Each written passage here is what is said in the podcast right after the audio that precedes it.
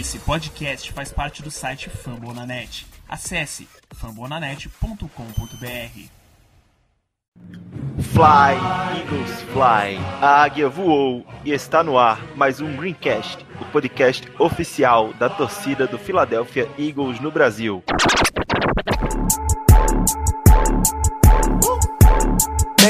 Here with all the ice on in the booth. At the gate outside, when they pull up, they give me loose. Yeah, jump out, boys. That's Nike boys hopping our coops. This shit way too big. When we pull up, give me the loot. Eu sou Iago Moreira e irei apresentar o nosso programa de número 31.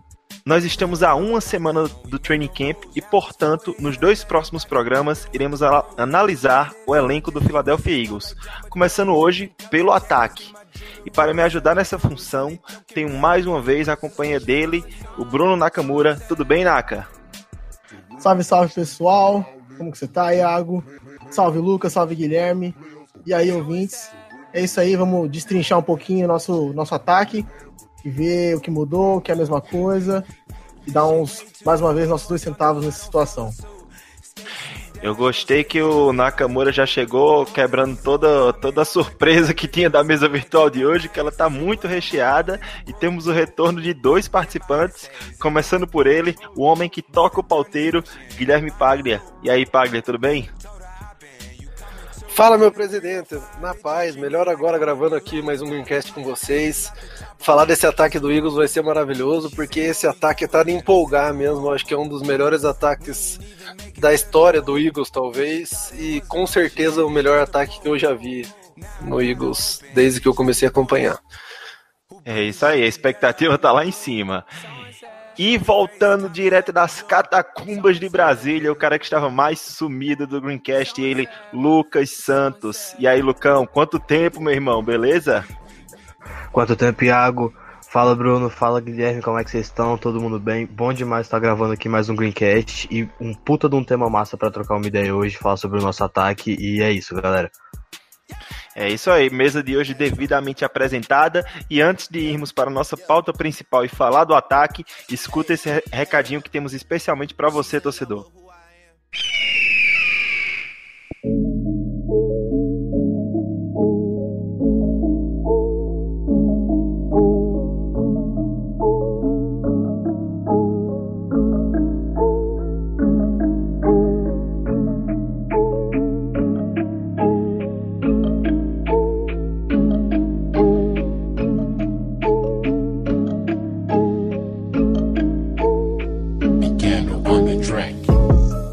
Você, torcedor do Philadelphia Eagles e ouvinte do Greencast Brasil, não esqueça de assinar o nosso programa na sua plataforma de podcast preferida e deixar aquele review 5 estrelas que nos ajuda bastante a manter o nosso programa entre os mais relevantes.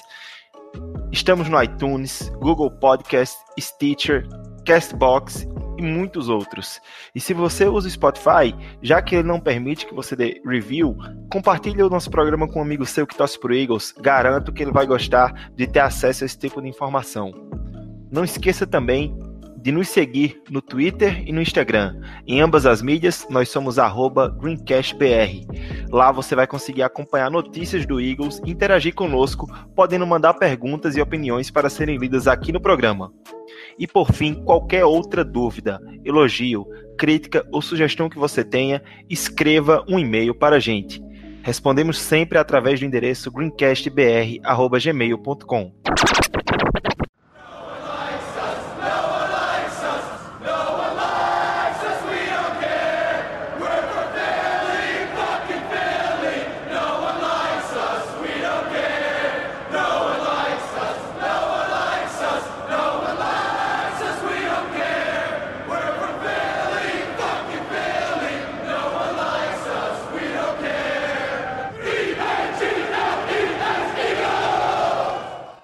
na nossa pauta principal de hoje, vamos discutir um pouco o ataque do Philadelphia Eagles. Essa é a primeira parte, o primeiro programa de um combo de dois programas que vem para analisar esse elenco antes de iniciar o training camp, que começa daqui a um pouco mais de uma semana.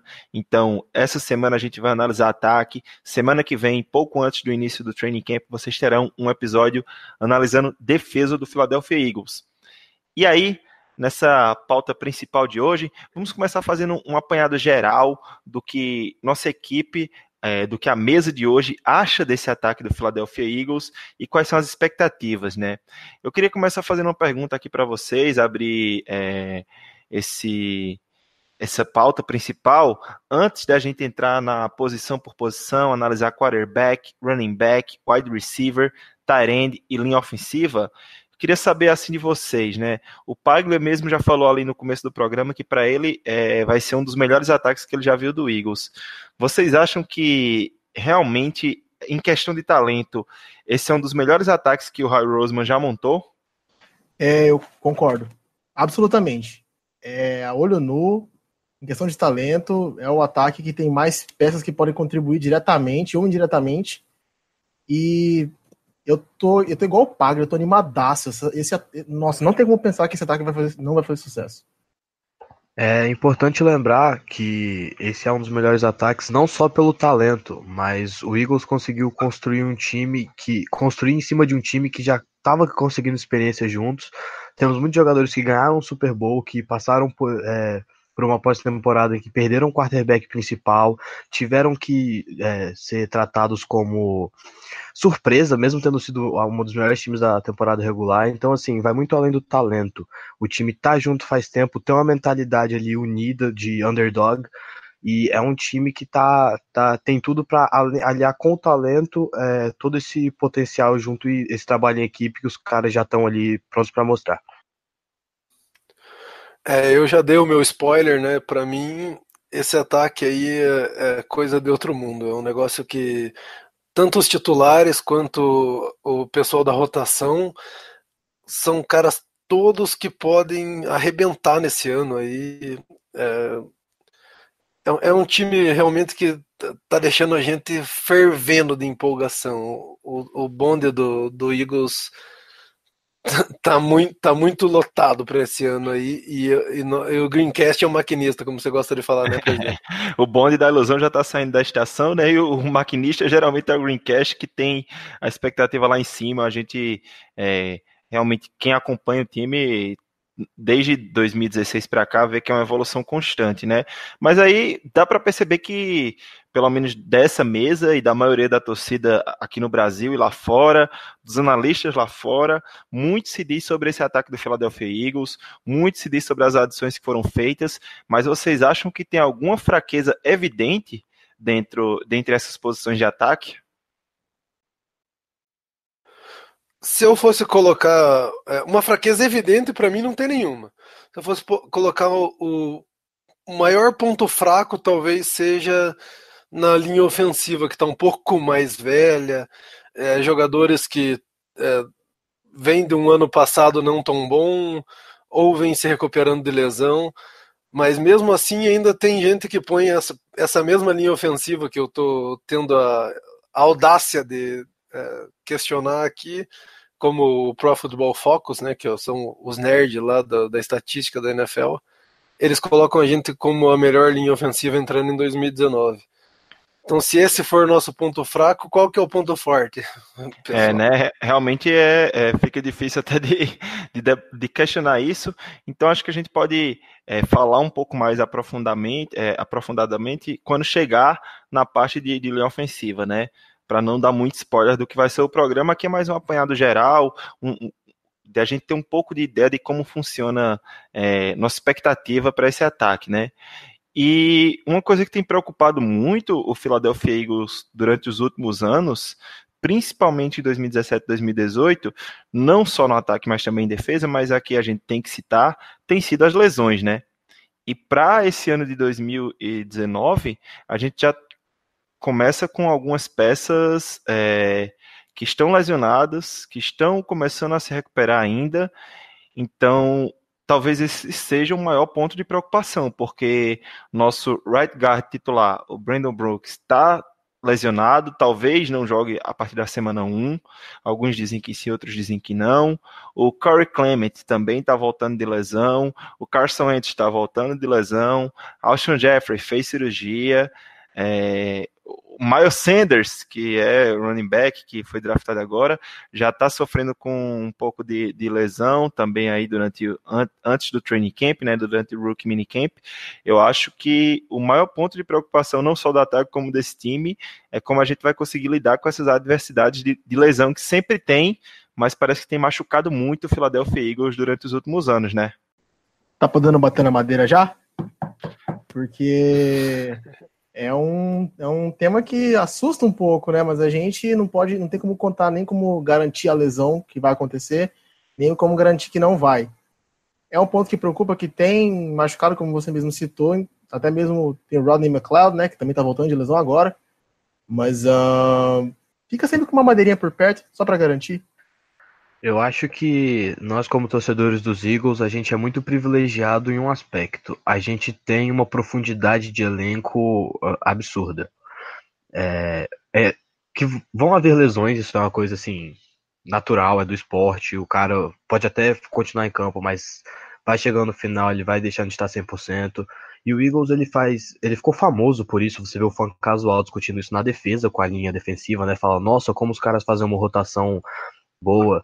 E o Eagles faz isso muito bem também com a comitiva de, de running backs. Então, por exemplo, eu acho que já, aí já é uma preocupação que a gente não tem que ter. E o Eagles tem muito essa mentalidade do ah, o cara caiu, a gente tem o, o próximo aqui. Então eu acho que o único cara com uma lesão que realmente prejudicaria o time a ponto de desandar tudo seria o Carson Wentz.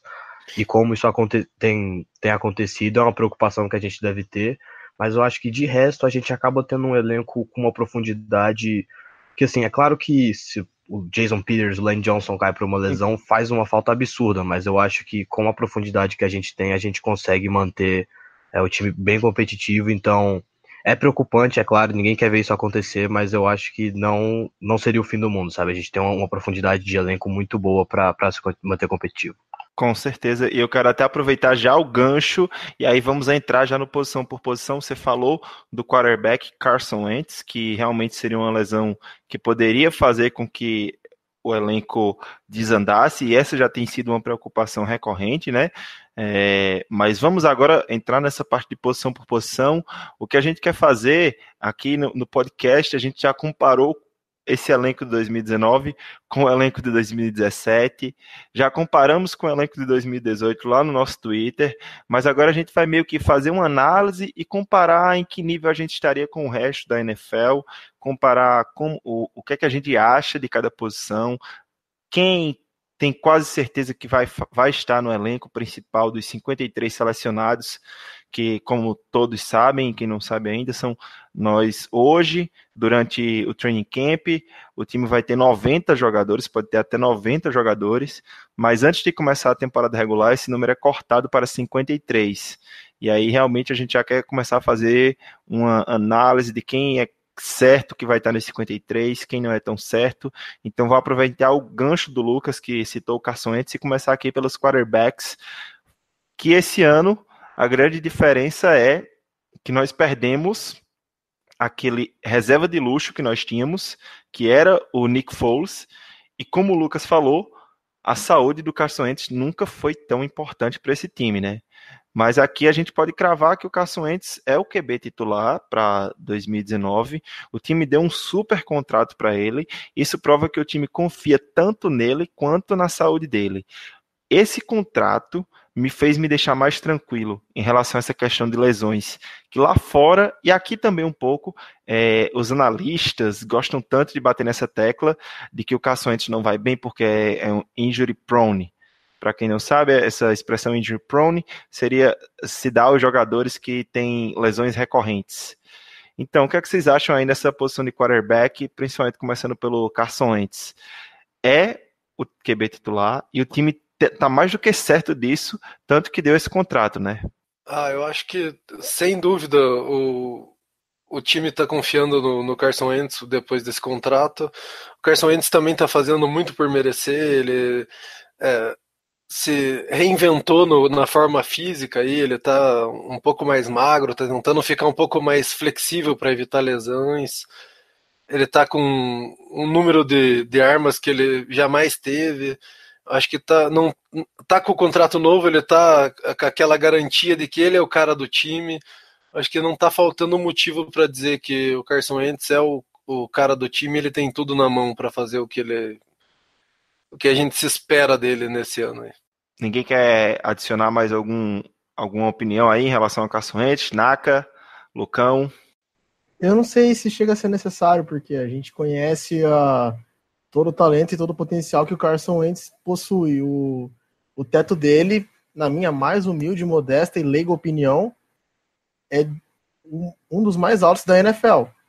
A gente viu. Ô, ô, Naka, deixa eu só interromper. Tanto que muitos analistas lá da NFL, é, tanto da NFL como Daniel Jeremiah, como da ESPN, como de outros veículos de comunicação lá de fora que acompanham e cobrem o dia a dia da NFL, estão apontando que ele é um dos prováveis MVP da temporada 2019, né? Também tem isso. É, a imprensa americana tem botado muita fé nele, igual a, a nós mesmos colocamos. E não tem muito o que falar. O cara, ele é, ele demonstrou que ter vindo de escola pequena não faz tanta diferença quando você é diferenciado. Quando você tem aquele hit factor, né, que é você tem aquele X, o, o, a coisa que te faz despontar do resto.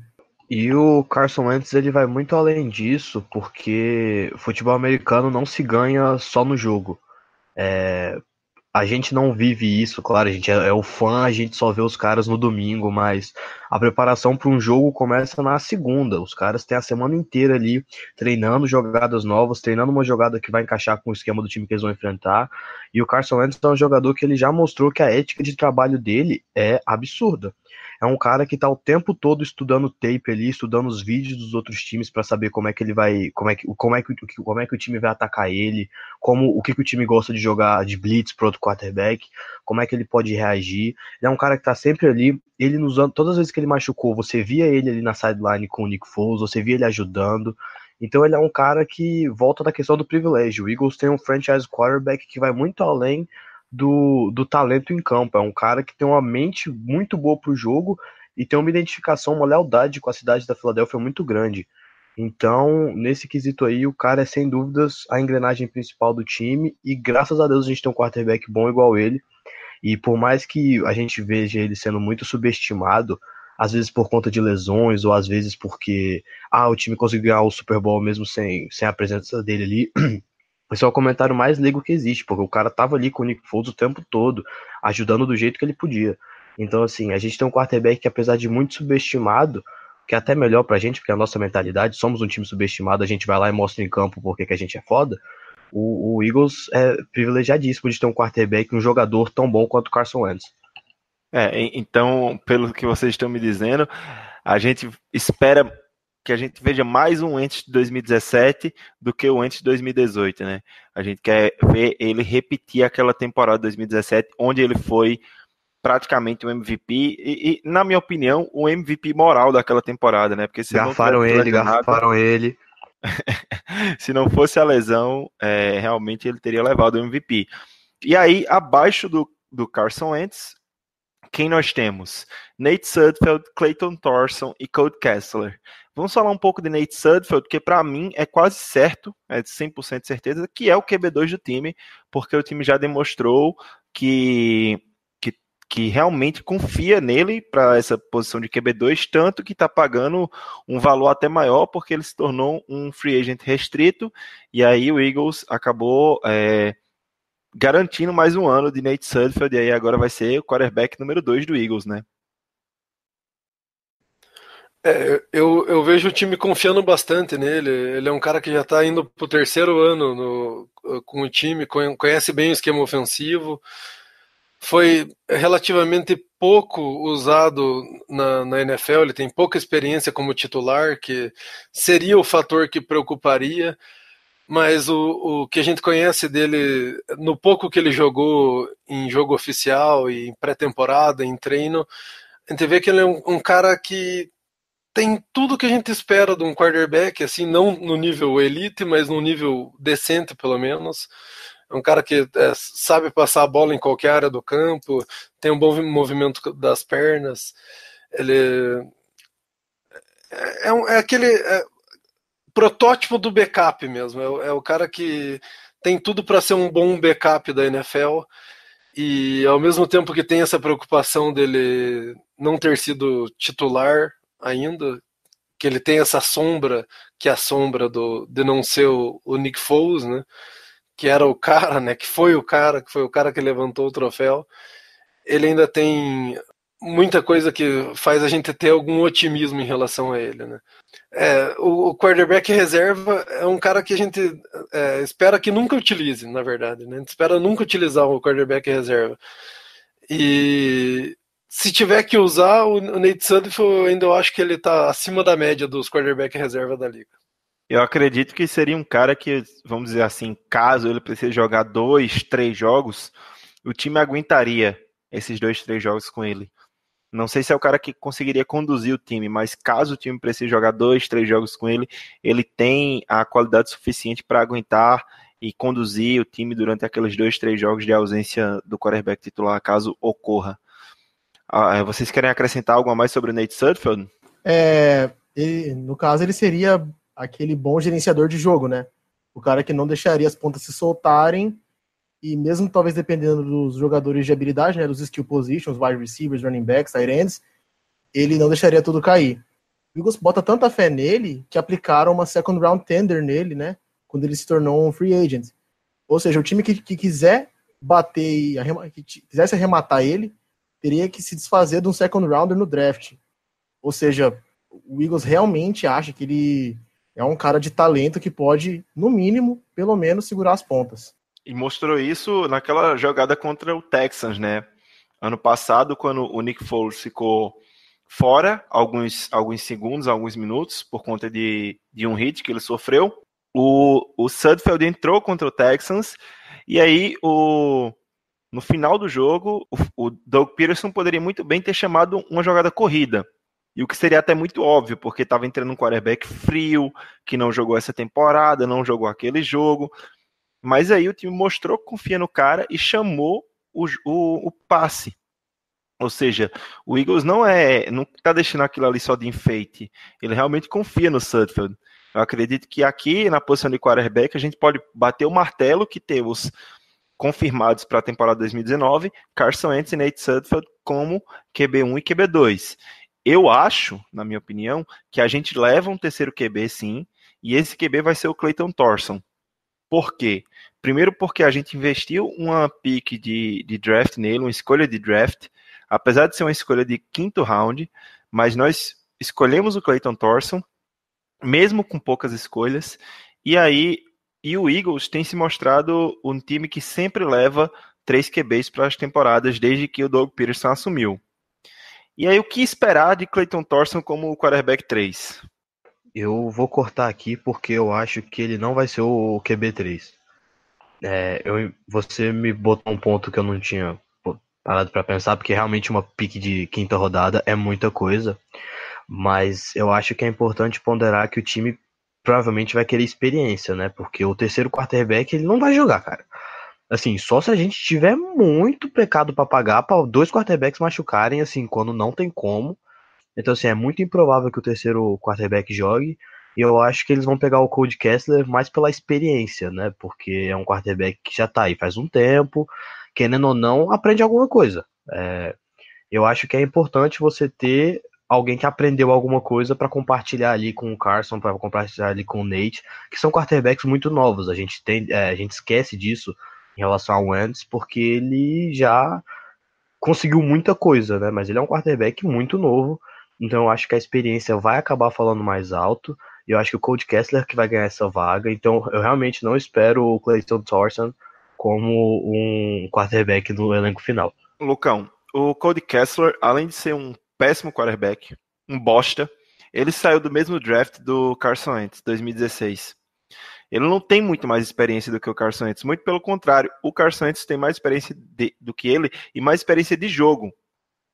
Então, é, eu discordo completamente de você, porque é, se o Eagles não coloca o Clayton Thorson no elenco, ele fica ali disponível nos waivers e provavelmente ele não, não vai ficar para o practice squad do time da gente. Algum outro time que não tem quarterback 2 acaba pegando, que não tem quarterback 3 acaba pegando, porque eles é, hoje em dia os caras preferem toda vez estar draftando quarterback, trazendo quarterbacks novos, que foi o que a gente fez com o Nate Sudfeld. O Redskins deixou passar, é, não queria colocar o cara no elenco, a gente pegou e hoje ele é nosso QB2. Eu acho que quando o cara já tem três anos, quatro, vai para o seu quarto ano de liga como Cold Kessler e realmente não conseguiu provar nada, e é um péssimo quarterback, fica difícil de você manter ele no, no, no elenco. Caso fosse um cara como, sei lá, um Chase Daniel da vida, que é um backup experiente, aí sim, mas eu, eu não vejo a experiência pesando a favor do Cody Kessler, até porque ele é do mesmo draft do, do Carson Wentz. É, eu, eu acho que o Eagles ele tem muito amor pelas piques que ele faz, né? Ele já provou isso com o Shelton Gibson, que manteve aí dois anos sem utilizar ele para nada. Manteve um ano o Donnell Pumphrey também no, no elenco. É, o Eagles, o, o, que ele escolhe no draft, ele não gosta de desperdiçar já no, no primeiro ano, na primeira off-season. Ele, ele tem muito isso a favor dele. E o, o Clayton Thorson ele veio para ser um quarterback de desenvolvimento. Ele não veio para já mostrar coisas maravilhosas, para ser um cara que já vai é, dar esperança para nós desde o começo. Se ele é, acontecer dele ir bem na, na pré-temporada, nos training camps, vai ser um plus, vai ser uma coisa maravilhosa que a gente vai ficar muito feliz, mas se ele não vier, o Eagles vai acabar segurando ele para deixar ele de shirt, né? Que é, shirt é o cara que é, faz o elenco dos 53 jogadores oficial, mas nunca se veste para o jogo. Para o jogo só vão 45 jogadores. Então ele tem tudo para fazer, para estar tá nesses caras que estão no elenco principal e nunca estão vestidos para o jogo. Se por um acaso acontecer uma desgraça de machucar um dos dois quarterbacks principais do Eagles, daí eu acho que o Eagles vai atrás de um veterano e pode até ser o Cody Kessler, que eu, eu também acho que ele não provou nada é, ainda na NFL, ele não pelo que ele vem mostrando nos treinos, pelo que ele mostrou já nos jogos que ele fez, ele não parece ser um quarterback de nível da NFL. Ele é um quarterback daqueles que você pode achar qualquer um igual ele, um Brock Osweiler, um é, Josh McCown da vida, que se aposentou, agora está na, na, ESPN. Então, é, o, o Cody Kessler, para mim, é um camp arm, que é aquele cara que está lá só para completar o elenco, para participar do, dos treinamentos lá. Precisa ter quatro quarterbacks para o treinamento, precisa ter quatro o quarterbacks. Kessler tá lá para lançar a bola para Charles Johnson, tá lá para lançar a bola para Braxton Miller, para Greg Ward Jr., é basicamente isso. É, o Eagles não conta com o Clayton Thorson para jogar e nem para ser reserva nesse ano. Isso daí eu não tenho dúvida nenhuma. É pra Tem, desenvolver. É, é ele, ele tá ali para se desenvolver. Se por um acaso nos training camps e na pré-temporada ele se mostrar que ele é muito horroroso, de um nível de que o Eagles pode arriscar cortar ele para botar no practice squad que uh, ninguém vai querer, porque ele é tão ruim que ninguém vai querer, esse é o, o, o o chão dele, vamos dizer assim, né? Tem o teto e o chão, não sei se é o termo certo. É o, é o mínimo que você, é, que você pode esperar dele. Mas o Eagles não gosta de queimar as escolhas que ele faz no draft. Então eu acho que o, o Eagles vai teimar com essa escolha, vai levar ele para o elenco igual fez com o Shelton Gibson, Donnell Pumphrey, Jordan Mailata. É, o Eagles vai tentar ao máximo manter, proteger essa escolha que ele fez, mesmo que seja para não usar esse ano. É, Se por um tem... acaso não é, machucar um dos dois primeiros, o Eagles pode ir atrás de um veterano para fazer o papel de backup. Isso, concordo plenamente. Eu acho que a situação é bem essa mesmo. É, o Clayton Thorson fica, mas só para desenvolver. E aí, caso de lesão, a gente vai atrás de um veterano, realmente. E eu não vejo o Colt Kessler como opção, não. Acho que tem outros veteranos na liga que estão até sem time que poderia é, servir melhor. Mas aqui, até para dar um, um pouco é, da ótica do que o time acha do, do Clayton Thorson, é importante lembrar que o Clayton Thorson é um cara que tem uma boa força no braço, ele tem um bom trabalho com as pernas, é, porém ele é muito impreciso. A, a precisão nos passes dele tem sido all over the place, como eles falam, né? Não tem sido nada próximo do que se espera de um quarterback de qualidade. Porém, o Doug Peterson fala que ele é muito bom na progressão da leitura. O que é a progressão de leitura? É uma coisa que você consegue ver tranquilamente com o Carson em campo. Quando o cara recebe o snap, que ele tá com a bola na mão, ele sempre tem a primeira leitura, que seria a rota principal, e a segunda, a terceira e a quarta, vamos dizer que tem um quatro, quatro recebedores. O Carson Wentz consegue fazer a, a, essa leitura dos três, quatro recebedores muito rápido. E dizem que o Clayton Thorson realmente tem essa progressão muito boa também de analisar e de ver, é, fazer a leitura de todos os recebedores. Então eu acho que basicamente a gente conseguiu abordar muito bem a posição de quarterback. É claro e evidente que os quarterbacks que vão estar vestindo a camisa do, do Eagles em dia de jogo é Carson Wentz e Nate Sudfeld. O Clayton Thorson tem chances de fazer o elenco. A gente acredita que, é, principalmente pelo amor que o Eagles tem às suas escolhas.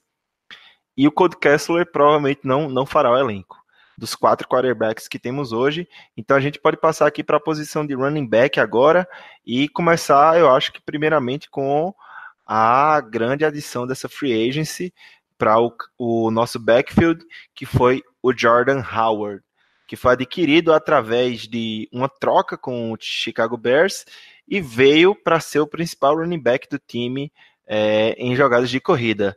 E aí, Naka, o que esperar do, do Jordan Howard como running back do Philadelphia Eagles?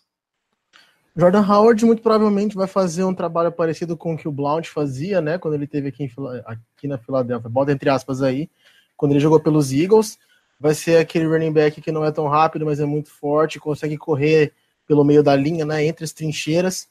É, vai ser um cara que vai ser muito utilizado no inside zone, né, que é um tipo de corrida que se baseia em atacar zonas abertas no meio da, da linha ofensiva. E eu, é aquele cara que veio, se eu não me engano, no último ano de contrato dele. É praticamente num prove deal. Isso, último ano. Ele praticamente se encontra num prove deal, né? Que é o último ano de contrato, ele tem que mostrar que ele tem qualidade. Então, se ele conseguir demonstrar o quão ele é bom, ele pode acabar atraindo olhares de outras equipes, ele pode acabar tendo o mesmo contrato do Eagles, apesar de eu particularmente chamei improvável.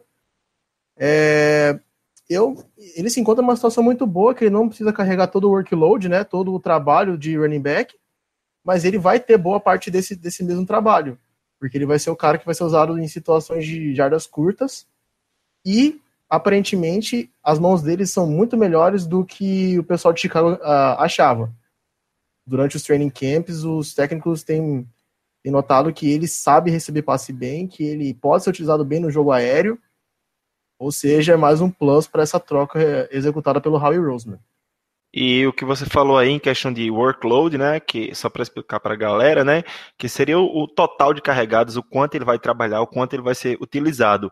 O Eagles, desde que Doug Peterson assumiu, é, não tem a característica de ter um lead back. Seria um running back principal número um, que ele tem muito mais é, toques na bola do que o, os outros. O Eagles utiliza um comitê de running backs meio que dividindo a carga entre alguns, recebe... Eh, alguns corredores. No meu, no, que eu, no meu ver, esse ano, esse backfield vai ficar bem dividido entre Jordan Howard, Miles Sanders e Corey Clement. Então, quem acha que o Jordan Howard vai ser o mesmo do Bears, com 25 toques por jogo, é, é muito improvável. Eu vejo aqui um Jordan Howard com 12 a 15 toques por partida, mas que também, como você falou, e é muito importante lembrar disso, vai ser ativo no jogo é, aéreo.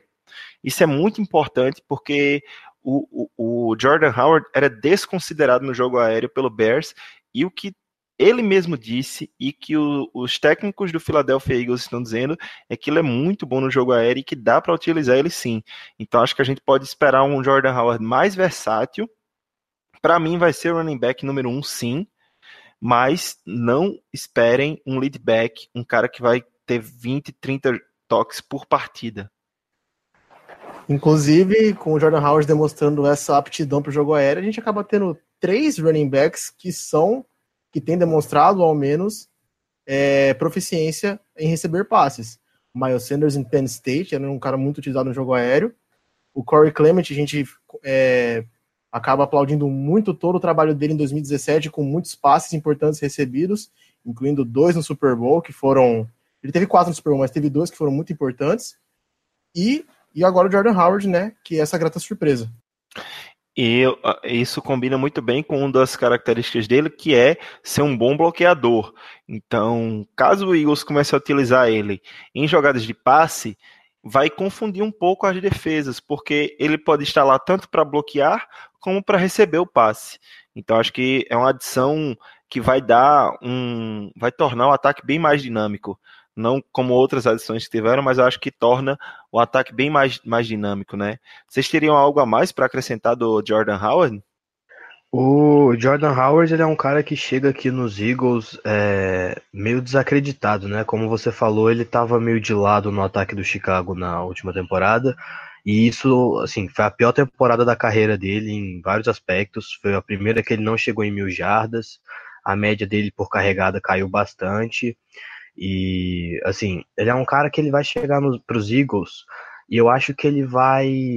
Hum, ele vai ser, obviamente, ele vai ser um grande contribuidor por tudo que a gente falou aqui, por ser um cara que ele é grande, ele é forte, ele bloqueia muito bem, ele tá melhorando o quesito de, da recepção de passes, está querendo abrir essa, essa é, faceta do jogo dele. Ele é um cara que vai vir, só que ele vai vai causar um choque, ainda mais para o torcedor que não não acompanha tanto assim, analisando a partida e mais vendo números depois, porque eu acho que ele vai ter um ano parecido com o do Chicago.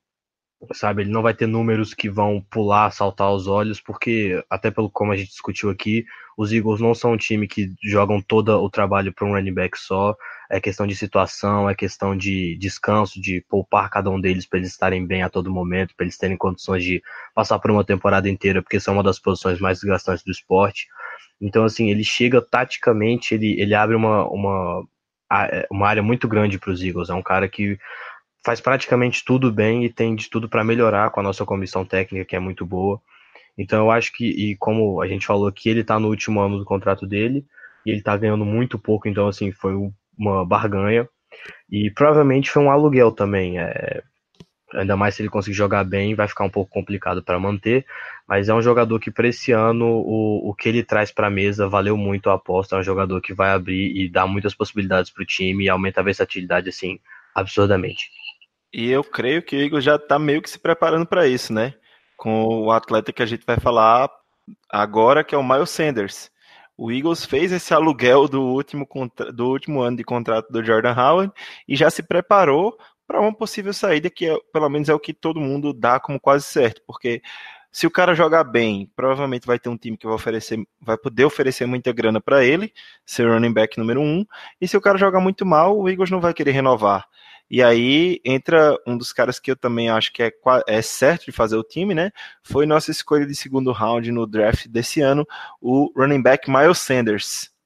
E aí, Gui, o que esperar desse, desse garoto de Penn State? Ah, esse daí é um cara que todo mundo no Eagles ama ele, né? Um cara que, desde do, dos nerds do Analytics até os football guys, que é os, os caras do scout, dos números, né? Da, das estatísticas, os treinadores, alta direção, todo mundo se apaixonou por ele no processo do, do draft e ele era meio que um no-brainer, né? Que era um cara que era sem erro de pegar ele. Todo mundo falava que se ele chegasse na escolha do Eagles no segundo round, ele era o cara certo. Rolou até uma brincadeira, né, com o treinador de running backs do Eagles, que um pouco antes do, Eagles selecionar ele, ligaram pro treinador de running backs e falaram assim, ó, oh, cara, a gente decidiu pegar outro running back aqui. Ele falou, oh, cara, mas daí, por quê? O que aconteceu? Não, não, estamos brincando, vai, vai ser ele mesmo. foi uma piadinha da, interna lá do, do, do staff do Eagles. É um cara que todo mundo gosta, mas eu acho que ele acaba preocupando um pouco como calor, assim, essa expectativa muito grande nele, assim, ele não participou dos OTAs e dos minicamps por causa da lesão, ele não tem muita experiência, né, ele veio como um é, prospecto classe A do, ensino médio né, para a universidade, ele era um dos melhores prospectos que tinha. Só que ele chegou no time onde estava o Saquon Barkley, ele ficou reserva dele lá por dois anos e só teve um ano de experiência. Então, a, a, ele é um cara muito cru ainda. Ele é um prospecto maravilhoso, é um cara que tem um teto muito alto, que é, tem é, aquela expectativa de ser aquele cara que pode fazer tudo, pode estar em campo em, em todas as jogadas, tanto para bloquear quanto para é, correr pelo meio, correr pela lateral, para receber passe, para fazer tudo. Só que tudo que a gente espera dele, ele ainda tem muito que evoluir. Ele veio com algumas deficiências ainda meio claras do, do college. Né? Ele sofre muito fumble, ele ainda não bloqueia muito bem, ele não pega muito bem as blitz, ele não bloqueia muito bem, não protege muito bem o quarterback na hora que precisa. E a habilidade dele como recebedor, que é, é muito é, vendida como um negócio certo, ainda não é um negócio que foi muito comprovado, é muito pouco explorado. Até o técnico dele de Penn State falou que ele é um cara que é, treinava muito bem recebendo passe, mas ele não foi muito usado, ele estava para ser usado talvez no próximo ano, caso ele continuasse. Então é um cara que é, tem tudo para ser maravilhoso, mas ainda tem muito para provar, ainda tem muita, é, muita cancha para ganhar. Ele é, um, é um, um, um, jogador meio cru ainda. Com tudo para dar bom, mas ainda meio cru, ainda com muito para desenvolver, muito para provar. É, eu, eu gostaria de voltar um pouquinho no Jordan Howard, se vocês me permitirem, Sim, vamos, rapidinho, vamos. sem ser repetitivo.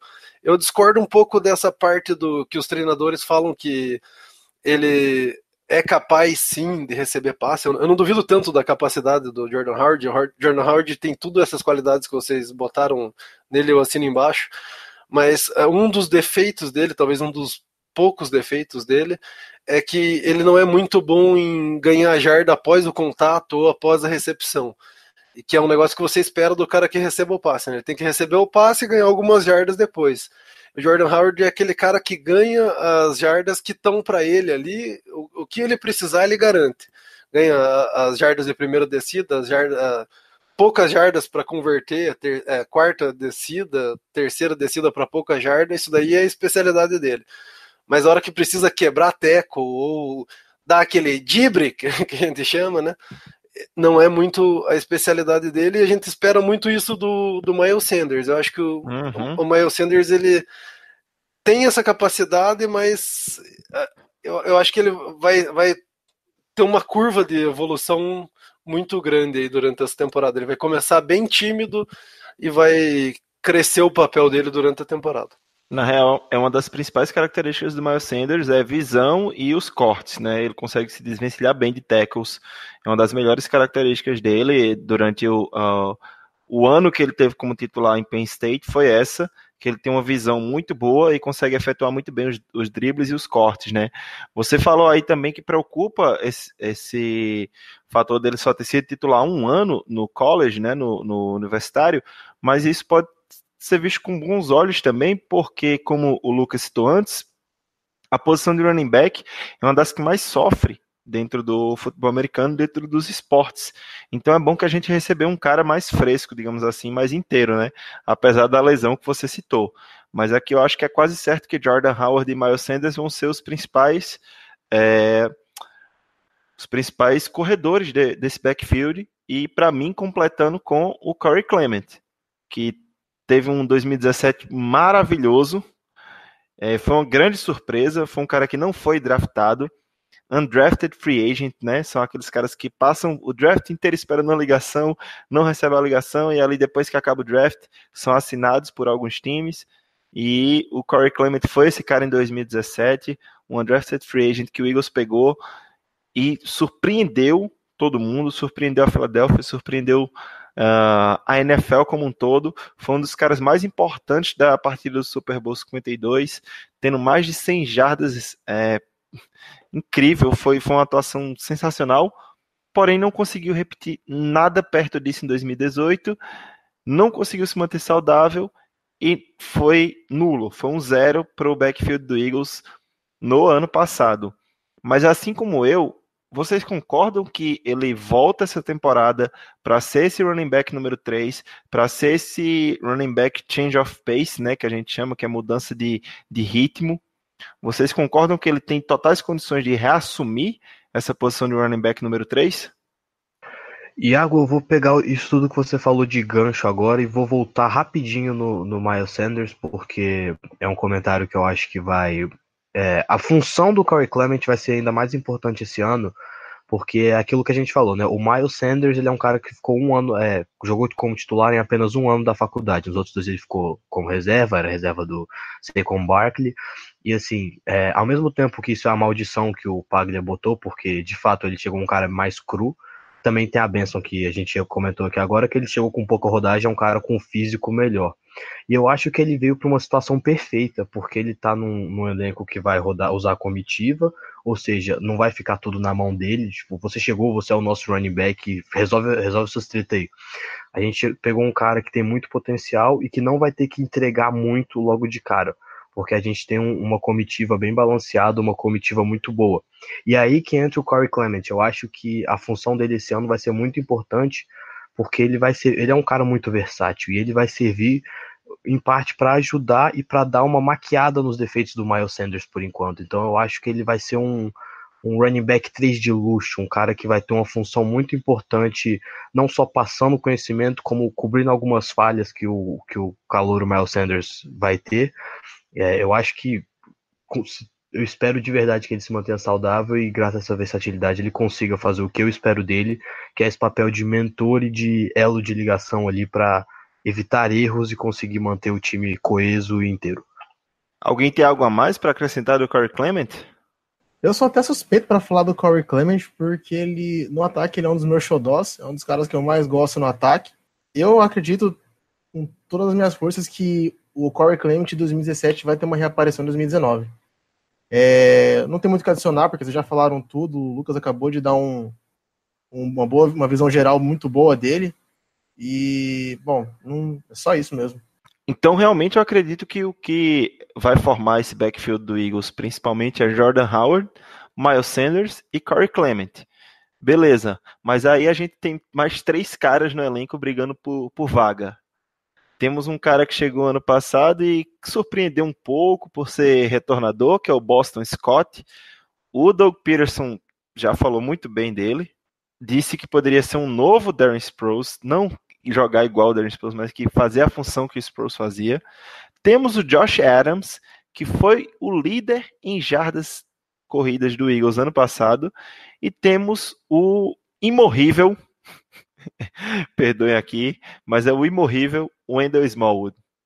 E aí, galera, o que esperar desse, desse trio aí? Vocês acham que alguém tem algum tem mais chance do que o outro para fazer parte desse elenco em 2019? Vocês acham que o Eagles vai levar quatro running backs, cinco running backs? O que é que vocês acham? Porque ficou bem claro aqui pra gente que Howard, Sanders e Clement são os titulares uh, do comitê, mas tem espaço para mais um, tem espaço para mais dois.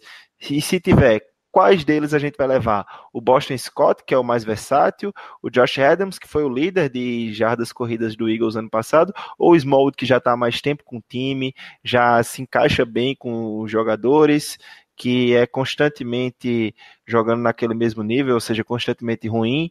O que é que vocês esperam desses três aí que estão no, no fundo brigando por uma vaga ou duas? Eu gostaria muito de acreditar que o Boston Scott, se houver a quarta vaga, que eu acredito que vai ter, vai ser dele o Eagles ainda falta, pelo menos, é, falta um, não de profundidade, talvez, na posição de retornador. A gente tem o Blake Countess, que, né, da defesa. A gente tem o Deshaun Jackson, mas talvez não seja muito interessante colocar ele para retornar devido à idade dele. É, eu gostaria muito que fosse o Boston Scott que é, tomasse essa quarta vaga, caso fosse possível. E eu acredito no, no hype que está tendo do, do coaching staff em cima dele.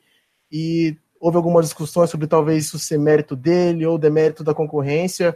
É muito possivelmente os dois, porque uma coisa é você ter a qualidade para fazer, fazer o que você faz, mas você também tem que tomar a dianteira e agarrar a oportunidade que apareceu. O Boston Scott ele acabou fazendo isso. Teve oportunidade, teve espaço para ele, ele foi lá e demonstrou o bastante para impressionar o coaching staff. Eu também vejo o Boston Scott como favorito eu só sinto um pouco de, de dor do Eagles em cortar o Josh Adams, porque apesar dele ter se atrapalhado uh, durante a jornada dele no ano passado, mesmo tendo sido o, o líder, ele parece ser um bom projeto de futuro para running hum. back. A gente perdendo o Jordan Howard, talvez ele possa ser esse cara da, da pouca jarda, da primeira descida. Não. Não. não. Horrível. Ele eu é só, eu ruim, só sei que o Wendell Smallwood não dá mais. Esse papo de que ele é inevitável, pra puta que pariu com o Wendell Smallwood. o problema do Wendell Smallwood é que ele cai naquele papo do Eagles tem paixão pelos seus drafts, né? Pelos, pelas pessoas que eles escolhem no draft. O Clayton Thorson, o Jordan Malata não gosta de encaixar ele nesse quesito, mas ele, a, a ideia que dá a entender é que ele vai estar sempre aí. É, mas eu acho que dessa vez não tem vaga para ele, não. Se o Boston Scott continuar tendo boas repetições durante o training camp como retornador e também como running back, que disse que ele teve boas é, repetições durante o, minicamp, os OTAs, eu acho que essa vaga vai, vai perder. E para mim, velho, o Josh Adams só foi o líder de jardas corridas por conta da oportunidade que foi dada a ele e a competição não era tão difícil. Mas o cara é muito ruim, velho. O cara é muito ruim. Eu comentei no último podcast que o Edu participou aqui que na, na situação, nas situações de jardas curtas que o Pagler comentou, ele ficou 0 de 8. Ele não conseguiu ganhar nenhuma Verdade. descida de uma jarda e duas jardas. O cara teve um total de menos quatro jardas nessas situações. Tem um pouco de culpa da linha ofensiva? Tem, mas puta que pariu, velho. É 0 de 8. Então, como o, o, o Pagler falou, pra puta que pariu o Smallwood, pra puta que pariu o Josh Adams. Pra mim, a gente ficaria muito bem com Jordan Howard, Miles Sanders, Corey Clement e Boston Scott. Eu assino embaixo com o que vocês falaram, acho que o Boston Scott é o grande favorito aí mesmo, mas como disse o Iago, o Smallwood é imorrível, então assim, não, vamos ver. Quando menos espera, quando menos espera, pum, Smallwood. Tá ele lá. é, ele é imorrível. Se brincar, leva até 5, só pra botar ele também. É, vai ver, né? Vai, vai, capaz de botar 5 pra levar o cara. Pois é, eu acho que a gente conseguiu dar uma passada boa por cima dos running backs. É uma. Um, é, ultimamente tem sido assim com o Eagles, é uma unidade que tem mudado bastante tem chegado caras através um undrafted free agent, a gente draftou agora o Sanders, ano passado a gente teve mudanças, há dois anos atrás já era outro backfield totalmente diferente, nos últimos anos a gente já passou por Ryan Matthews, DeMarco Murray, Legarrette Blount, Jay Ajay, então é, todo ano é uma montanha-russa diferente aí nesse backfield, eu espero que a partir de agora, com o draft do Miles Sanders, que eu, eu esqueci de comentar isso, né, ele foi draft, draftado no segundo round, na escolha geral 50 53, que foi exatamente a escolha que a gente pegou o LeSean McCoy. Então espero que ele consiga, no mínimo, é, ter a continuidade que o McCoy teve aqui por um tempo e, e dar uma estabilidade maior a esse backfield. Passar um pouco é, agora para. Pera, pera oh, lá, ano, ano, passado o Smallwood conseguiu sobreviver também, porque a gente foi com oito é, linhas ofensivas só.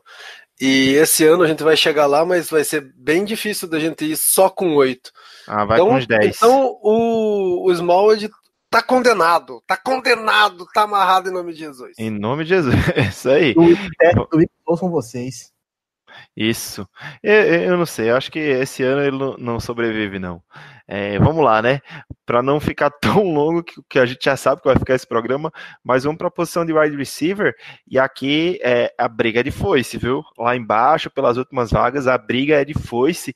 Então acho que a gente dá para dar uma passada rápida pelos caras que não tem muito o que acrescentar. E aí eu vou começar assim, na, na no nosso na nossa avali avaliação geral, na nossa análise, a gente tem quatro caras que eles são certos de fazer o elenco dos 53, que seria Alshon Jeffrey, Deshaun Jackson, Nelson Aguilar e J.J. Arcega-Whiteside.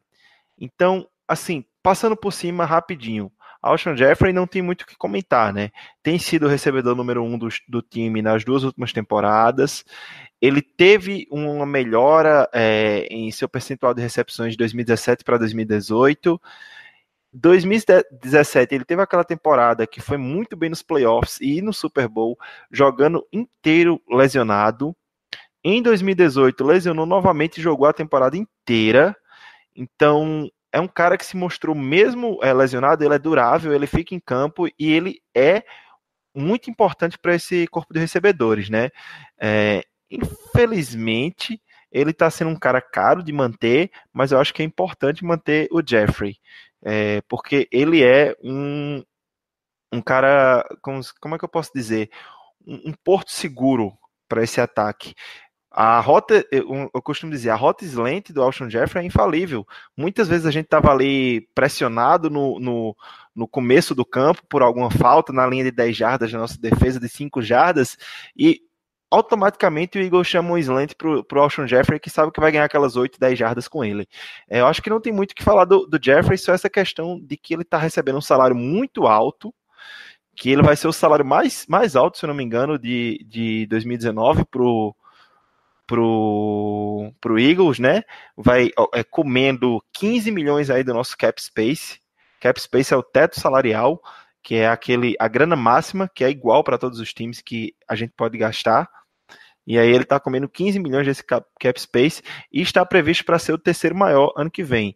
Então, será que o draft do JGR Sega Whiteside, que é alguém muito parecido com ele, não já é o Eagles prevendo é, que uma melhora aí nesse cap, nessa, nesse cap salarial? Se vocês tiverem algo a acrescentar do Ocean Jeffrey ou do, J, é, do JGR Sega, a gente pode falar mais à frente, mas do Jeffrey, alguém tem mais algo a acrescentar? É isso mesmo, primo. Ele tá sob pressão. É a hora dele mostrar que ele vale esse dinheiro que ele tá ganhando nos próximos anos. Aí. É, realmente. Mas não deixa de ser o wide receiver 1 para essa temporada. Mas aí o que muda tudo para mim, a gente tem que destrinchar um pouco essa adição, é o outro lado do, do, nosso, do nosso corpo de recebedores. Porque a gente tinha um wide receiver muito bom do outro, do, de um lado. E o wide receiver 2 a gente sempre ficou capengando ali. Teve o Terry Smith, que foi útil, mas não era essas coisas todas. Aí veio o Mike Wallace, que a gente criou esperança, o cara se contundiu. Aí ficou meio nebuloso ali a posição de wide receiver 2. E agora ele está de volta. The Jax is in the house. Deshaun Jackson veio para o Philadelphia Eagles através de uma troca com Tampa Bay Buccaneers e rapaz, parece que ele não perdeu o passo. Parece que o The Jax não envelheceu. Estando muito mais maduro, menos problemático fora de campo e é um dos jogadores mais rápidos da liga, mesmo aos 32 anos. Se eu não me engano, a gente já passou essas estatísticas em outros podcasts, e agora eu não tenho como recuperar de cabeça, mas ele é o cara que atinge é, a maior velocidade média e é um dos caras que, que continua é, não perdendo nem um pouco dessa velocidade. Então acho que vai dar uma, uma dinâmica muito diferente para esse ataque que nunca teve nos últimos anos um recebedor tão rápido como o Deshaun Jackson. O que, é que vocês acham? O que esperar desse, desse, retorno do Djax à Filadélfia? O bom filho, a casa torna, né? Foi um dos movimentos dos que me fez ficar mais estáticos, mais alegre com nessa intertemporada inteira. O Djax foi um dos caras que me fez acompanhar Eagles assiduamente lá nos idos de 2009, 2010. Ele é um cara que também, puxando um pouco da memória que a gente tem, antigamente você via muito ele fazendo o que de rota? Streak ou a go, né? Que é aquela rota que só vai para frente um post ou um corner e às vezes um slant. Você vê no tape dele hoje em dia, ele desenvolveu a, root, a, a árvore de rotas dele de uma maneira maravilhosa. Você pede para ele correr um out, né, que é uma rota curta para fora, ele faz. Você pede para ele correr um in, que é uma rota curta para dentro, ele faz.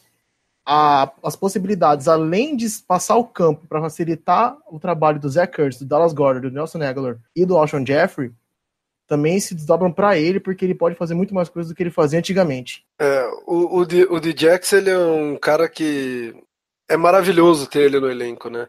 Ele é um cara que tem história na Filadélfia e ele já chegou parece que ele nunca saiu, parece que ele sempre esteve aqui. Desde o primeiro dia de treino aberto, ele já mostrou uma química com o Ents, que foi um negócio maravilhoso. Os repórteres da Filadélfia falaram que é, a impressão que eles tinham era de que todos os passes, 95% dos passes do Wentz para ele eram completados. Na verdade, era bem menos, né? Eles fizeram uma estatística lá, era bem menos, mas a impressão que dava era de que ele sempre teve aqui, que a química dele com o Wentz já existia de muito tempo. E isso que o Naka falou também é maravilhoso. Ele é um cara que é, tem muito mais para oferecer do que o passe em profundidade, né? O fator dele em campo é, é, é aquilo que causa preocupação para a defesa adversária. Se a defesa não botar um safety para cuidar dele, deixar ele no X1, ele vai ser mortal. E se botar o safety para cuidar dele, vai sobrar espaço para todo mundo. todos esses que o Naka falou, e também para o jogo corrido, porque daí abre tudo. O Deshaun Jackson é o fator X do ataque do, do Eagles nesse ano. Como todo mundo falou aí, é, é um cara que chegou na negociação perfeita, né? Um cara que queria estar na Filadélfia, que tem um estilo de jogo que vai agregar o ataque 110%, a gravidade dele vai ajudar muito todos os outros jogadores. Então, é, é uma, é, foi uma negociação excelente e é um reforço mais que bem-vindo. Realmente eu acho que é um dos reforços que pode fazer mais diferença, né? Que pode ajudar bastante o, o Carson Wentz a desenvolver essa bola, bola longa, né? É, é, realmente muito, muito importante e muito decisivo, porque vai abrir incrivelmente o, o campo para ele. Porque imagina em campo, você olha para um lado tem Alshon Jeffrey, você olha para o outro tem Deshaun Jackson, você olha para o slot, você pode ter Nelson Aguilar, pode ter J.J. Arcega Whiteside, você olha tem o Tyrant Zach Ertz, é absurdo, é absurdo o que esse time pode se tornar é, é com esse fator a mais do Djax, é incrível, por isso que a gente fica tão empolgado, né? E aí a gente passa pro, pro terceiro homem dessa nossa lista dos, dos quatro que a gente acha que é lock, que é certeza de fazer o roster, e fala dele, Nelson Aguilar, que deve ter sua produção diminuída nessa temporada, justamente pela chegada do, do The Jax e do J.J. Sega, mas, mas eu acho que pode voltar a jogar num bom nível, assumindo aquela posição do slot. Que ano passado é, ficou muito confuso a posição do Nelson Aguilar, porque a gente estava muito fino na posição de wide receiver. Estava muito difícil. Ele teve que fazer outside, teve que fazer slot. E se vocês lembrarem em 2017, que foi a melhor temporada da carreira dele, ele basicamente só fez, o slot porque tínhamos de um lado Alshon Jeffrey e do outro Torrey Smith. Eu acho assim que a gente vai ver menos participação do Aguilar, mas eu acho que vai ser uma participação mais efetiva, justamente por ele jogar ali na posição de slot. E seguindo aí para fechar o último jogador dessa, dessa desse quadrado mágico de recebedores, é o draftado também no segundo round desse ano, o J.J. Arcega Whiteside, que é basicamente uma réplica do Alshon Jeffrey, sendo que o cara é tem um background incrível. Ele tem um histórico de jogar basquete, ele é alto, é forte, é um cara que parece que porra, quando você olha aqueles caras que jogam no garrafão da NBA, como um Tim Duncan da vida, como um, sei lá, esses caras feras, que eles protegem o defensor, faz o post, né, que eles chamam lá no basquete, e ele só parece que faz isso no futebol americano. O cara, o, o quarterback joga a bola lá em cima, ele vira, se defende assim do, do defensor, pula e pega a bola. E ele foi um draftado que veio da Universidade de Stanford. É isso? Tô certo? Acho que é isso mesmo, Stanford, né? Está certo, sim, Stanford. Pronto, que veio da Universidade de Stanford. É um dos queridinhos do, do, dos nossos analistas de draft, o JP. E é um cara que tem tudo para ser um futuro wide receiver 1 ou 2 do Eagles aí, porque apesar de ser alto e forte, é, ele também joga no outside porque ele tem um release muito bom e as, e as rotas, é, as disputas, não são ganhas apenas na velocidade, elas são ganhas também com a, su, a sua execução correta de rotas e ele tem se mostrado muito bem nos treinos até agora do Philadelphia Eagles, surpreendeu muita gente e muito eficiente na, na red zone. Então imagina só esse ataque é, na red zone. Imagina só, você tem o Carson Wentz para lançar a bola e você pode colocar na red zone só cara alto. Alshon Jeffrey, J.J. Arcega-Whiteside, Zach Ertz e ainda por cima bota um running back, sei lá, o Miles Sanders ou o Jordan Howard. Fica impossível de defender esse ataque. Por isso que a gente tá tão hypado. Então vamos meio que fechar aqui esses quatro que são locks pra gente, que são certeza de fazer o elenco dos 53. E vamos passar agora para a briga de foice, que é ali embaixo que tem um que parece ser o que tem mais chances de fazer o, o, o elenco, que seria o Mac Hollins, Mac Hollins, né? Mas tem uma galera brigando aí, se destacando muito bem durante esse esse esses OTAs, né? Tem um queridinho aí da galera, que é o irmão do Sonny Michel, o Merken Michel. Tem o Greg Ward Jr., que já é o terceiro ano com, com o Philadelphia Eagles, foi quarterback na Universidade de Houston e é um recebedor que faz ótimas recepções durante o training camp, é, é um dos queridinhos de training camp da, da imprensa. Tem o Braxton Miller, tem o Shelton Gibson e tem o Charles Johnson, que foi o líder de jardas recebidas da AAF, da falecida AAF. E aí, o que, é que vocês acham? O Eagles vai com cinco recebedores e vai ser Mac Hollins, vai com seis e vai entrar mais alguém. O Mac Hollins não vai porque passou o ano passado sumido, morto, lesionado. Vocês têm algo a acrescentar de algum desses outros nomes, como Merken Mitchell, que treinou muito bem, é, o Braxton Miller o Greg Ward também tem, tem impressionado algumas pessoas. O que é que vocês acham desse fundo aí, dessa briga pela quinta ou sexta vaga de recebedor? Eu acho que essa briga ela tá muito em aberto, porque o nosso o quarteto fantástico que a gente falou mais cedo aí é um, é uma, um quarteto muito versátil.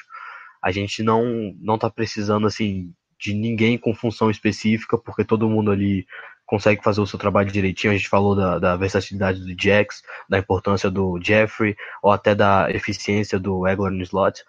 Então, assim, a gente tem. Graças a Deus não estamos precisando levar ninguém por especialidade, ou porque ah, é o melhorzinho nisso aqui, então quem sabe melhora. Então, assim, eu realmente eu acho que essa é uma briga muito em aberto, eu acho que é até difícil cravar uma previsão. Mas eu não vou mentir que eu queria ver o Greg Ward no elenco, porque ele é um cara que, desde o primeiro training camp dele, ele virou meu, meu queridinho. Então, assim, já é o terceiro ano dele. Eu, eu sinceramente, torço para agora aí, mas eu acho que é uma disputa muito em aberto. Como a gente não tem essa necessidade citada pelo Lucas, eu acho até provável a gente acabar olhando para jogadores que possam entrar em gadget plays. São aquelas jogadas mais engraçadinhas, com alguma enganação por trás dela. E tanto Greg Ward Jr. como Braxton Miller têm background de quarterback vindo do college. Então, apesar de eu achar que o Mac Hollins, é, a brinca está muito, muito em aberto. Eu ainda acho que o Mac Hollins tem um, tá um pouco na dianteira, mas é o background de quarterback do Greg Ward Jr. e do Braxton Miller, eu acho que dão uma pimentada nessa parte da briga também. É, eu, complementando isso que o Naka falou, esses dois que ele falou também, eles têm uh, habilidade de jogar no slot, né? E como o Aguilar é um cara que tá ficando caro pro Eagles e muito provável que ele não continue no ano que vem e tem até rumor de que ele possa ser trocado mesmo nesse ano, eles acabam ah, sendo os meus favoritos em caso do Mac Hollins não estar saudável, né? Porque o favorito disparado é o Mac Hollins mesmo, mesmo ele estando com essa nuvem de dúvida sobre ele ele é, é, essa posição de, de, quinto wide receiver é um cara que tem que ajudar no time especial. Né?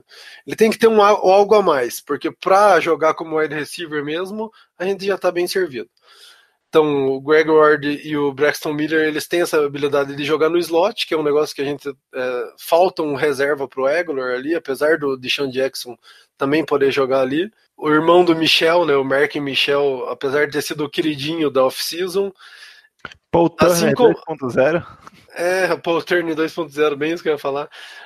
Ele, ele, assim como o Charles Johnson, que é um, o, o, o primeiro de todos esses reservas aí, o, o, cara, o primeiro que foi utilizado quando não tinha algum titular é, treinando, quando o cara estava descansando nos treinos lá da, da off-season, foi o Charles Johnson, que é um cara que tem experiência na NFL, já foi, é, já jogou bastante, até como titular, já, já jogou, tem bastante experiência, experiência boa, é um cara que pode ser útil, mas tanto o Mark Michel quanto o Charles Johnson, eles são caras mais pro wide out, né, que é para jogar mais pelas laterais de campo.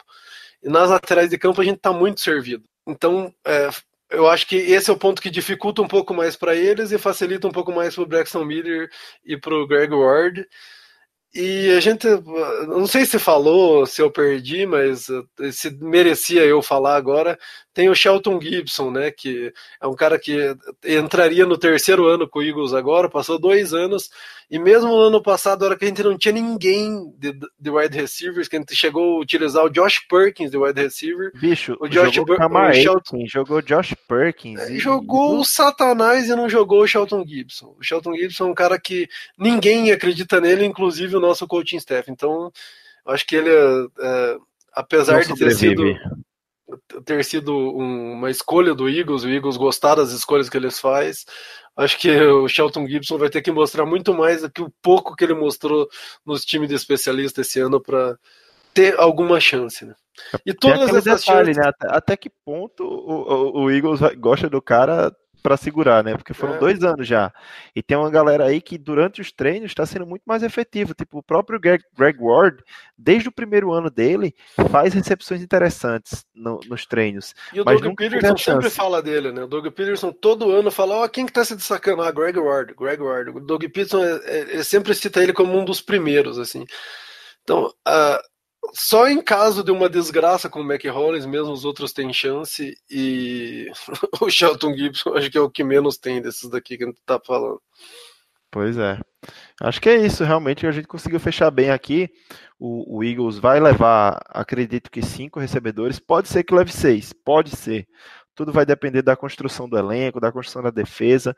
Isso aí só o Harry Roseman que sabe como é que vai ficar junto com, com o coaching staff, né? Mas é, é engraçado isso, né? Porque o Mac Hollins em 2017, a gente, porra, velho, acertamos. O cara é um ace de special teams, é um puta gunner, um cara muito bom no, na, na, no time especial e pode ser bem utilizado assim no, no jogo aéreo também. E aí o cara passou 2018 sumido, lesionado ainda em recuperação, pelo que eu entendi, né? Já está voltando a treinar, mas ainda em recuperação. Então, acho que o único fator que pode abrir essa quinta vaga para caras como Greg Ward, para Braxton Miller, para Merkin Mitchell, é o Mac Hollins realmente não ficar 100% aí durante o training camp. E passando um pouco agora para a posição que eu acho que é a posição que o Igor está mais bem servido, de longe, em qualquer, não só do ataque, como de todo o elenco, Tyrands. De Tyrands, nós temos Zach Ertz, Dallas Goddard, Richard Rogers, Joshua Perkins e ainda tem Will Ty, que a gente não precisa nem comentar, mas absurdo isso. O Will Ty é o melhor quinto Tyrande de toda a liga, segundo informações do Jimmy Camps. É incrível que aqui a gente tem como quase certo, né? Certo que é Zach Ertz e Dallas Goddard vão estar no elenco. Para mim é quase certo também que o, o, Richard Rogers vai também, porque a gente costuma levar no mínimo três tarentes. E ainda tem brigando por uma vaguinha ali o Joshua Perkins. Então, passando rápido aqui pelo Zach Ertz, não tem muito o que comentar. É top 3 tarentes da NFL, junto com o Kelsey e o Kittle. Para mim são os três melhores tarentes da NFL, Zach Ertz, Kelsey Kittle. É aí cada um que organize seu top 3 como quiser, mas de longe é, são esses três os grandes tarentos da liga. Teve o melhor ano da sua carreira ano passado. É, é, um cara que, tipo, a conexão dele com o Ents é incrível. E ele tem tentado desenvolver o que ele é fraco, que ele era mais fraco, que era a questão dos bloqueios. E a gente viu que realmente já houve uma evolução disso ano passado, também como evolução de jardas após a recepção, que ainda não é o ideal. Ele poderia ser mais eficiente nesse quesito, mas que ele vem evoluindo. E aí a gente tem um cara que é a grande boa surpresa, um cara que tem sido pedido cada vez mais pela torcida, que é o Dallas Goddard, que eu acho que vai diminuir um pouco as, as recepções do Zach Ertz esse ano, porque esse Dallas Goddard é bom, hein? Eu acho que diminui as recepções, os toques na bola do Zach Ertz, mas em contrapartida aumenta a participação dele no plano de jogo. Acho que faz o Zach Ertz poder jogar um pouco mais em mais posições diferentes, em rotas diferentes. O Zé Curtis vai poder jogar um pouco mais no wide out, vai poder jogar um pouco mais livre no slot. Ele não vai precisar fazer tanto o papel de Tyrande esse ano, ele vai fazer um é. papel mais de híbrido Tyrande recebedor mais do que nunca até.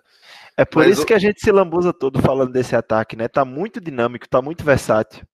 A gente tem um ataque que eu acho que numericamente produ a produção de todo mundo vai cair ou não vai ser absurdo pelo simples fato de é tanta gente, mas tanta gente para você botar a bola ali, para você fazer uma jogada que tamo muito, é, não tem como você botar um enfoque em um cara só, sabe? O Wurtz veio da, da melhor temporada, como você falou, quebrou o recorde de recepções para um tight end, e aí, assim, graças a Deus ele não vai precisar continuar nessa de ser o, o, o refúgio, o cara não joga nele ali, porque a gente tem mais opções, então a gente vai abrir muito.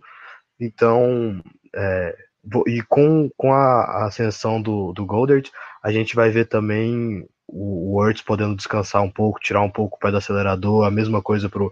Vai ser um negócio mais uh, distribuído, então a gente vai ter os caras em alto nível até no fim da temporada, entendeu? É um negócio assim absurdo e esse ataque tá incrível. Sem dúvidas. Mas assim, é, falando um pouco de Dallas Goddard, acho que a gente falou pouco dele, mas tem uma expectativa muito grande em cima dele, né, Paglia? Ah, o Dallas Goddard é aquele cara que tem se mostrado uma gratíssima surpresa, né? É um cara que você não consegue ver defeito nele. Ele é um pacote completo mesmo. Ele corre bem todas as rotas, ele tem boa mão para receber a bola, ele consegue muito bem as jardas após a recepção e após o contato. Ele eh, e o que mais surpreendeu dele é o, o fator de bloqueio dele, né? Ele tem bloqueado muito bem tanto contra passe contra corrida e isso é um negócio que ele não foi muito exigido no college, né? Que ele jogava numa universidade de segunda divisão lá, jogava contra um nível de um nível de desafio muito baixo, né? Ele jogava contra é, adversários fracos, então ele até tinha uma intenção de bloquear boa no, no college, mas o, o que ele mostrou no ano passado como bloqueador foi um negócio impressionante, assim, que a gente ficou impressionado. O Eagles foi um, um dos times que mais, uh, foi o terceiro time que mais utilizou dois tarendes em campo ao mesmo tempo. A gente até nem teve essa impressão né, durante a temporada, porque a gente não viu o Goddard sendo muito utilizado no jogo aéreo, mas foi, foi o terceiro time que mais utilizou dois tarendes ao mesmo tempo em campo isso tudo é, se, deve, se, se, deveu ao Goddard fazendo o papel de bloqueador. Ele foi muito bem bloqueando, né? Puta que pariu, que, que grata surpresa mesmo. O cara foi foda. É um cara que a gente tem muita expectativa. Ele tem muita gente já falando que ele pode ser um top 5 Tyrene da liga aí em muito pouco tempo. Não tem como não se empolgar com esse, com esse caboclo aí, não. Vou pegar uma palhinha do que o, uma palhinha, um gancho do que o Paglia disse em relação à Universidade do Goddard. Esse é um dos motivos de eu amar é, fazer scout, ficar analisando jogador de universidade pequena. Como eu já falei em outros podcasts, se o cara se destaca muito a ponto de ser considerado para os primeiros rounds, para os dois primeiros dias do draft, é porque ele é diferente. O Goddard, inclusive o Goddard junto com o Words, na minha opinião, fazem a melhor dupla de, de da liga. Ah, mas tem Jack Doyle e Eric Ebron no Indianapolis Colts. Não quero saber. Não quero saber. Zach Ertz e Dallas Gordon é a melhor dupla de Tyrands da liga e tenho dito. O cara ele não tem defeitos é, visíveis, como todo mundo aqui já disse, e eu não vou me estender porque chovendo molhado. É uma dupla absurda, né? Esse, esse é... ataque tá demais.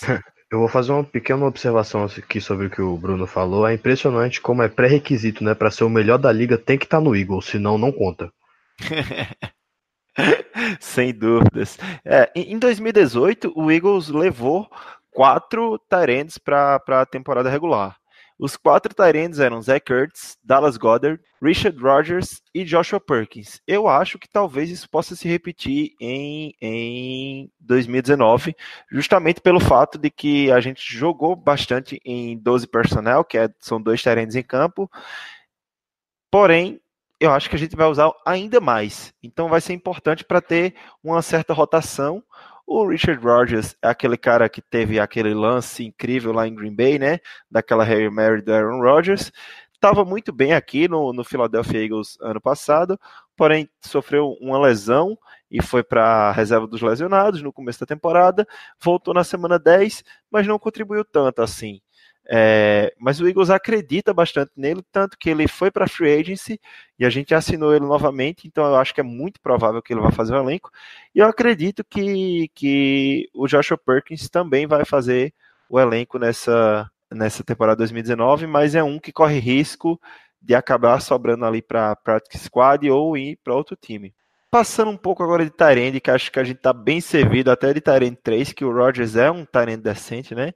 Passando agora para a linha ofensiva, a gente vai começar primeiro com Offensive Tackle. Os caras que jogam na ponta da linha ofensiva, nas pontas. E eu acho que aqui os cinco caras que a gente tem, os, o, os quatro principais caras que a gente tem aqui, eu acho que a gente vai acabar levando eles para a temporada, porque são Jason Peters, Lane Johnson, são os tackles titulares do lado esquerdo e direito. E abaixo dele temos Andrew Dillard, escolha de primeiro round, não tem como deixar passar.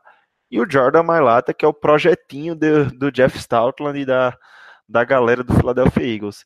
Então acho que, acho que dá para dar uma pincelada um pouco sobre cada um. E realmente é, é, eu acho que é quase certo levar os quatro, né? Mas quem quer começar aí falando um pouco sobre o Jason Peters? Agora finalmente é o último ano dele, será que ele aguenta esse ano? Deus ajude que aguente, né? É, em 2016 ele foi um dos melhores tackles da, da NFL.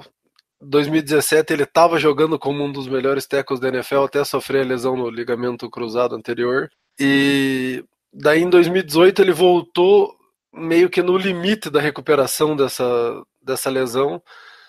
E a gente viu que teve aquelas lesões de compensação, né? Ele teve lesão no quadríceps, teve lesão no bíceps a gente teve aquela impressão de que ele não conseguia terminar os jogos, né? 18 jogos que ele participou, 11 ele saiu pelo menos um snap. Porém, no, no total da, da conta aí, ele acabou jogando 80% dos snaps e do, dos, em 13 dos 18 jogos que ele jogou, ele jogou 90% das jogadas. Só em dois jogos ele jogou menos de 50% dos snaps.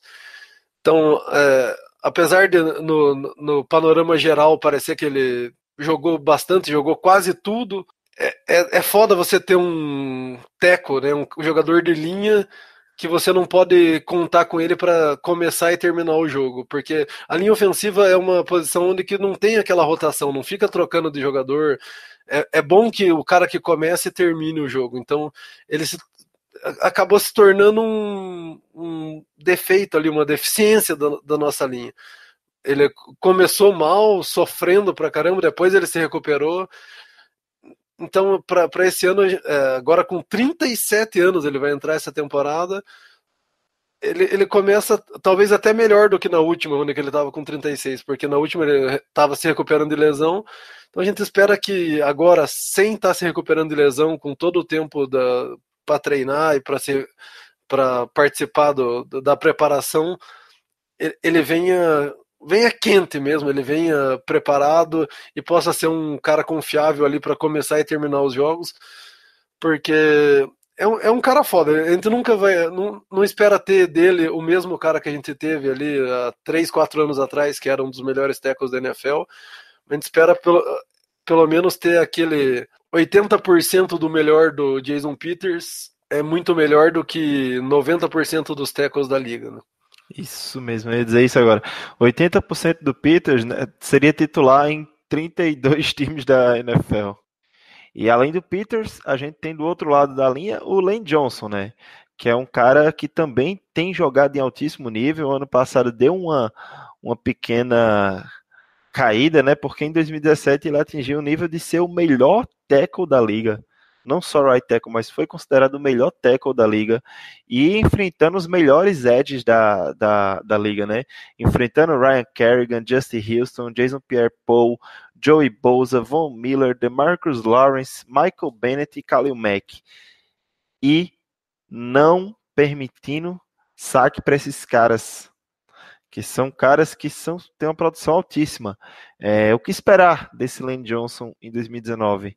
Será que volta de 2017 ou vai continuar como aquele de 2018 que não começou tão bem, mas depois acertou os passos? A espera é ele retomar o nível de 2017, né? É, segundo ele mesmo, só faltou ele bloquear o Godzilla e não ceder nenhum sec também em 2017. Mas uh, em 2018 ele teve um ano que Oh, boy, foi complicado, viu?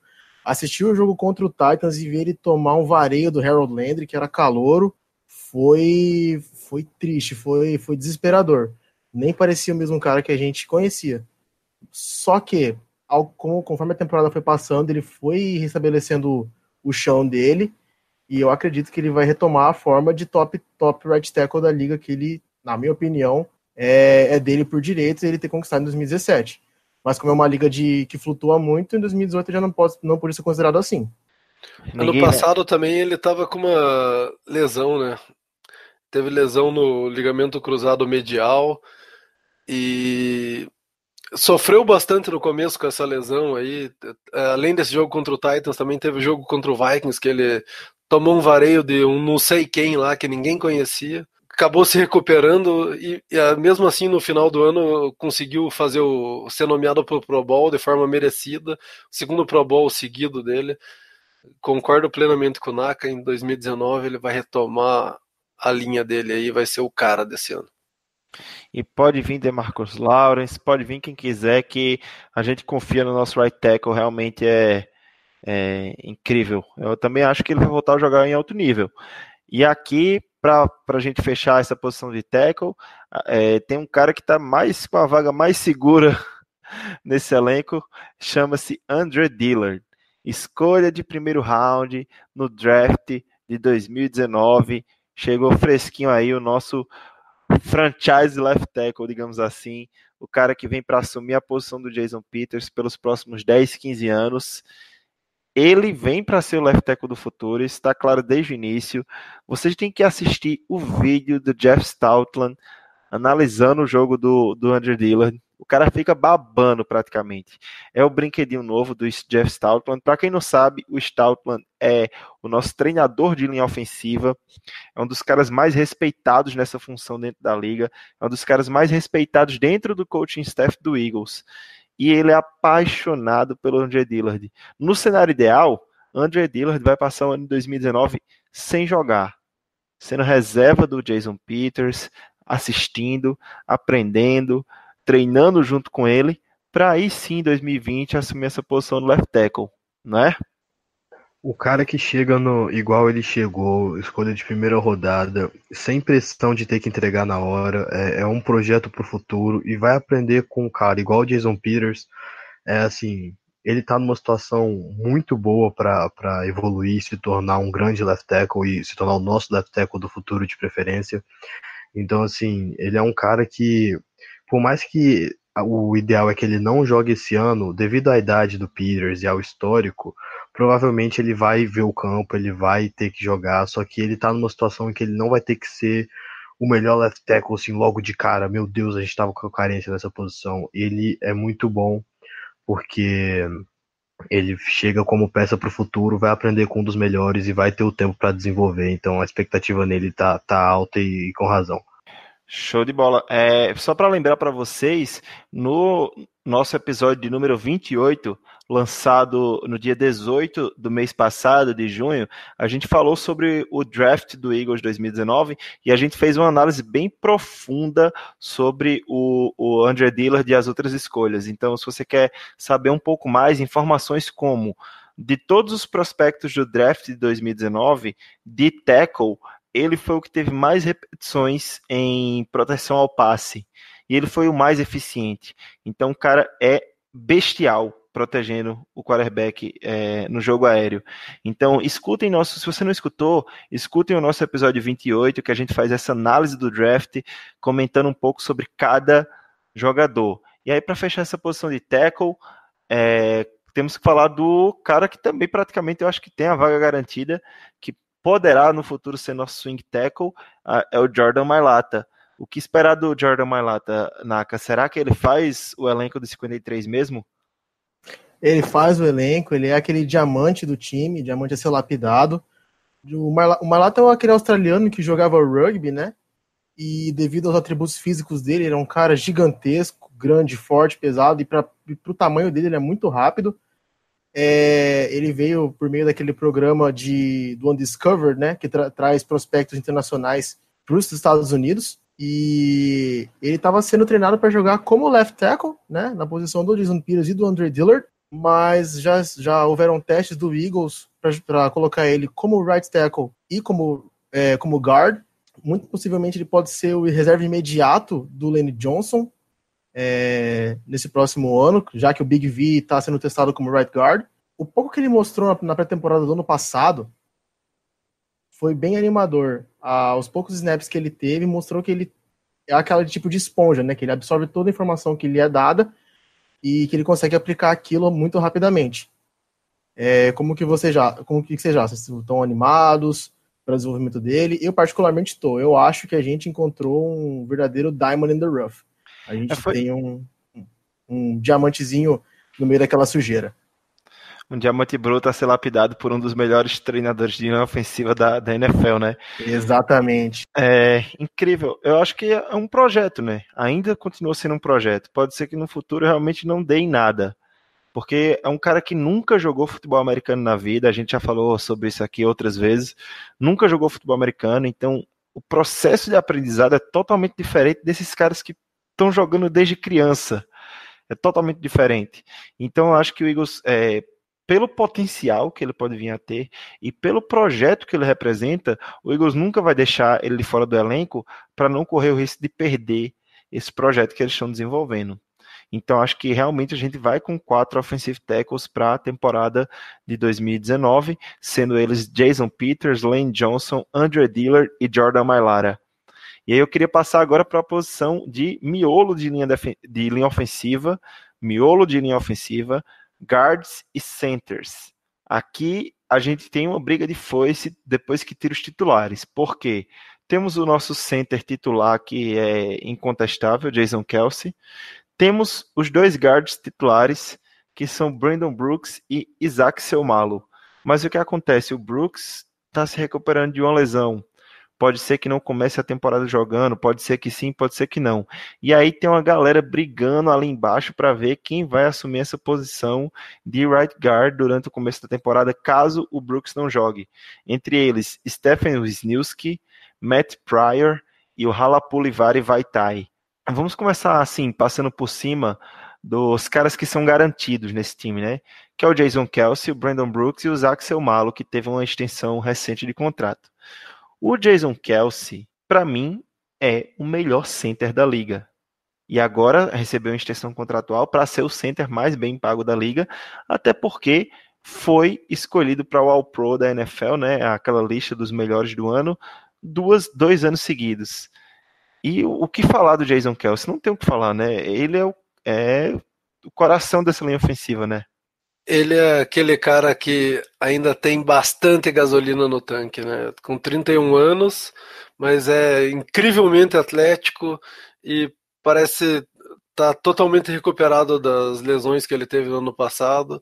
Pelo segundo ano eh, consecutivo, ele ganha aquela competição interna dos treinamentos lá, que é o melhor cara do levantamento de peso, que eles chamam de workout lá, deve ser um pouco mais do que levantamento de peso só então, é todo o programa físico, né, que eles fazem é. antes dos OTAs, que conta é, teste físico, conta treino é, com meio que os crossfit lá da vida que eles fazem, levantamento de peso, o programa completo.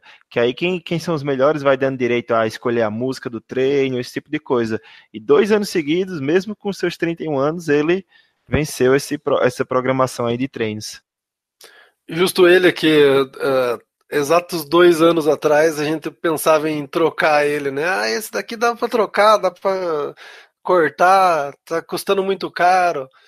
Jason Kelsey é o cara, né? Para mim ele, fora o Wentz, hoje ele se tornou para mim o meu jogador do ataque favorito. Passou o Lenny Johnson. Ele é o cara, o cara que fez aquele discurso é, intocável, imexível e incriticável é um objeto impossível de mover e uma força impossível de parar, né? O Jason Kelsey. Nossa, ele bloqueando o downfield é, é uma coisa incrível. Como é que o cara tem tanta velocidade, tanta força para fazer aquele snap e sair correndo feito um maluco, passando por cima de linha defensiva, linebacker, abrindo caminho para os corredores passarem.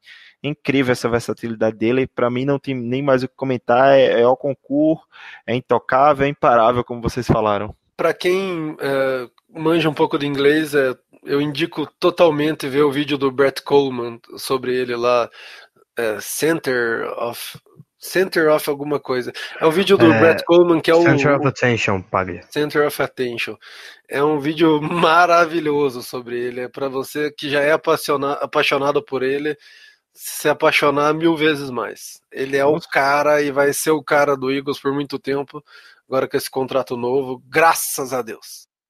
Vamos fazer assim, é, vamos colocar na descrição do, do episódio aqui alguns links a gente sempre acaba colocando quando a gente comenta durante o programa. A gente vai deixar o link para o episódio 28 do Greencast, comentando o draft, e um link para o vídeo do Brett Coleman sobre o Jason Kelsey. E aí, quem, quem entende de inglês pode acompanhar, e quem não entende, talvez tenha uma surpresa aí no futuro. É, vamos falar agora do próximo cara que está praticamente garantido aí dentro dessa dentro dessa dessa do elenco dos guards e center, que seria o Brandon Brooks, né? Que mesmo com a lesão é outro cara que é praticamente intocável porque tem sido um dos melhores jogadores desse time quando esteve em campo. Ele é incrível. O Brandon Brooks também é um dos meus favoritos desde que chegou aqui. Quando ele foi contratado, todo mundo disse que era um contrato alto. Hoje em dia não é um contrato considerado tão alto, mas é, eu só espero que ele se recupere a tempo, porque é uma peça muito importante nessa linha, né, time?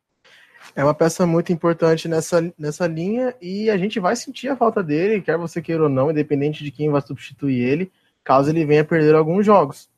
É, além de tudo, ele tem uma química muito boa com os outros integrantes da linha ofensiva, eles sabem os seus deveres em todas as jogadas, a comunicação entre eles é muito boa, então isso é outra coisa que pode acabar afetando. De qualquer forma, eu tenho confiança no, na, no depth, né, na profundidade do nosso elenco de linha. Mas não tá coisa? no mesmo nível, né? Porque para mim, assim, o, o, Brooks é um dos caras que tá nesse nível do Jason Kelsey, é. do Lane Johnson, que seriam elite né? É, eu confiar não quer dizer que esteja no mesmo nível, só quer dizer que eu não fico desesperado como eu ficaria é. com algumas outras posições. Hum. É, é, um, é, uma posição que não, não quer dizer que você possa é, substituir facilmente, mas tem formas de maquiar os erros de alguns jogadores. É, adicionando bloqueios extras, adicionando shifts no bloqueio, né? Que é alterações que o quarterback pode fazer antes da jogada. Mas de qualquer forma, é uma ausência que pode pesar. A gente espera que não venha acontecer mas uma variável que está aí. Até porque é um cara muito importante para o time, né? Passando aí para outro que está garantido praticamente nessa temporada de 2019, é o Isaac Selmalo, que recebeu uma extensão contratual de três anos agora em 2019. Então, realmente se garantiu ali como o, o, left guard titular em 2018, né? Ele começou no banco, acabou ganhando a vaga do Stephen Wisniewski e realmente tem se desenvolvido bem. Aí é, eu acho que é o elo fraco da nossa linha ofensiva titular. Se a gente colocar no papel Jason Peters, Isaac Selmalo, Jason Kelsey, Brandon Brooks e Lane Johnson, o Selmalo seria o elo fraco, mas, mas é um cara que está em desenvolvimento e tem mostrado uma boa, é, um bom upside, digamos assim. É um cara que pode estar ali, como, como o Bruno falou, fazendo a função tranquilamente. Acho que não tem muito o que reclamar dessa extensão que foi dada por Isaac Selmalo, né, Lucão? Olha, eu, eu vou, vou ter que concordar com você. Não tem. Ele, ele, apesar de ser o elo fraco, é porque é foda, né? Ele tá cercado de caras elites. Então, assim, se ele for só muito bom, ele fica de elo fraco. Ele é um, ele é um jogador que tem os seus defeitos, claro mas é, eu acho que ele agrega bem mais pro time do que do que traz, traz pontos negativos e ele ser o elo fraco no meio de uma linha cheia de jogadores de elite, que é considerada por especialistas a melhor linha, assim, não é demérito, né? É uma coisa muito difícil você chegar naquele nível. Então, ele, ele realmente é uma peça... durante a temporada passada isso, né? Que ele em 2017 começou a titular, perdeu, Aí em 2018 ele foi conquistando de volta essa vaga dele, né? Ele foi lutando ali durante os treinamentos e durante os jogos para mostrar que ele merece ser titular nessa linha. Sim, é um jogador que, que já teve que provar o seu valor e é, é foda você ter que provar o seu valor no meio de, de grandes jogadores igual o Eagles se, é, se acostumou a ter na linha nos últimos anos. Então, assim, ele é um cara que não tem demérito nenhum por ser o elo fraco e não tenho que reclamar da exceção dele, ele é um jogador importante para a equipe e com certeza vai estar no, no elenco principal do 53.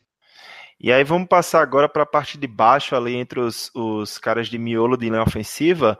Tem três caras brigando constantemente, que seriam Matt Pryor, Stephen Wisniewski e o Vaitai. Na minha opinião, um dos caras que mais se destacou nesse começo de treinamento é o Halapulivari Vaitai. Por quê? Desses caras, é o único que treinou 100% dos treinos e snaps com o time titular na vaga do Brandon Brooks, que não está treinando ainda.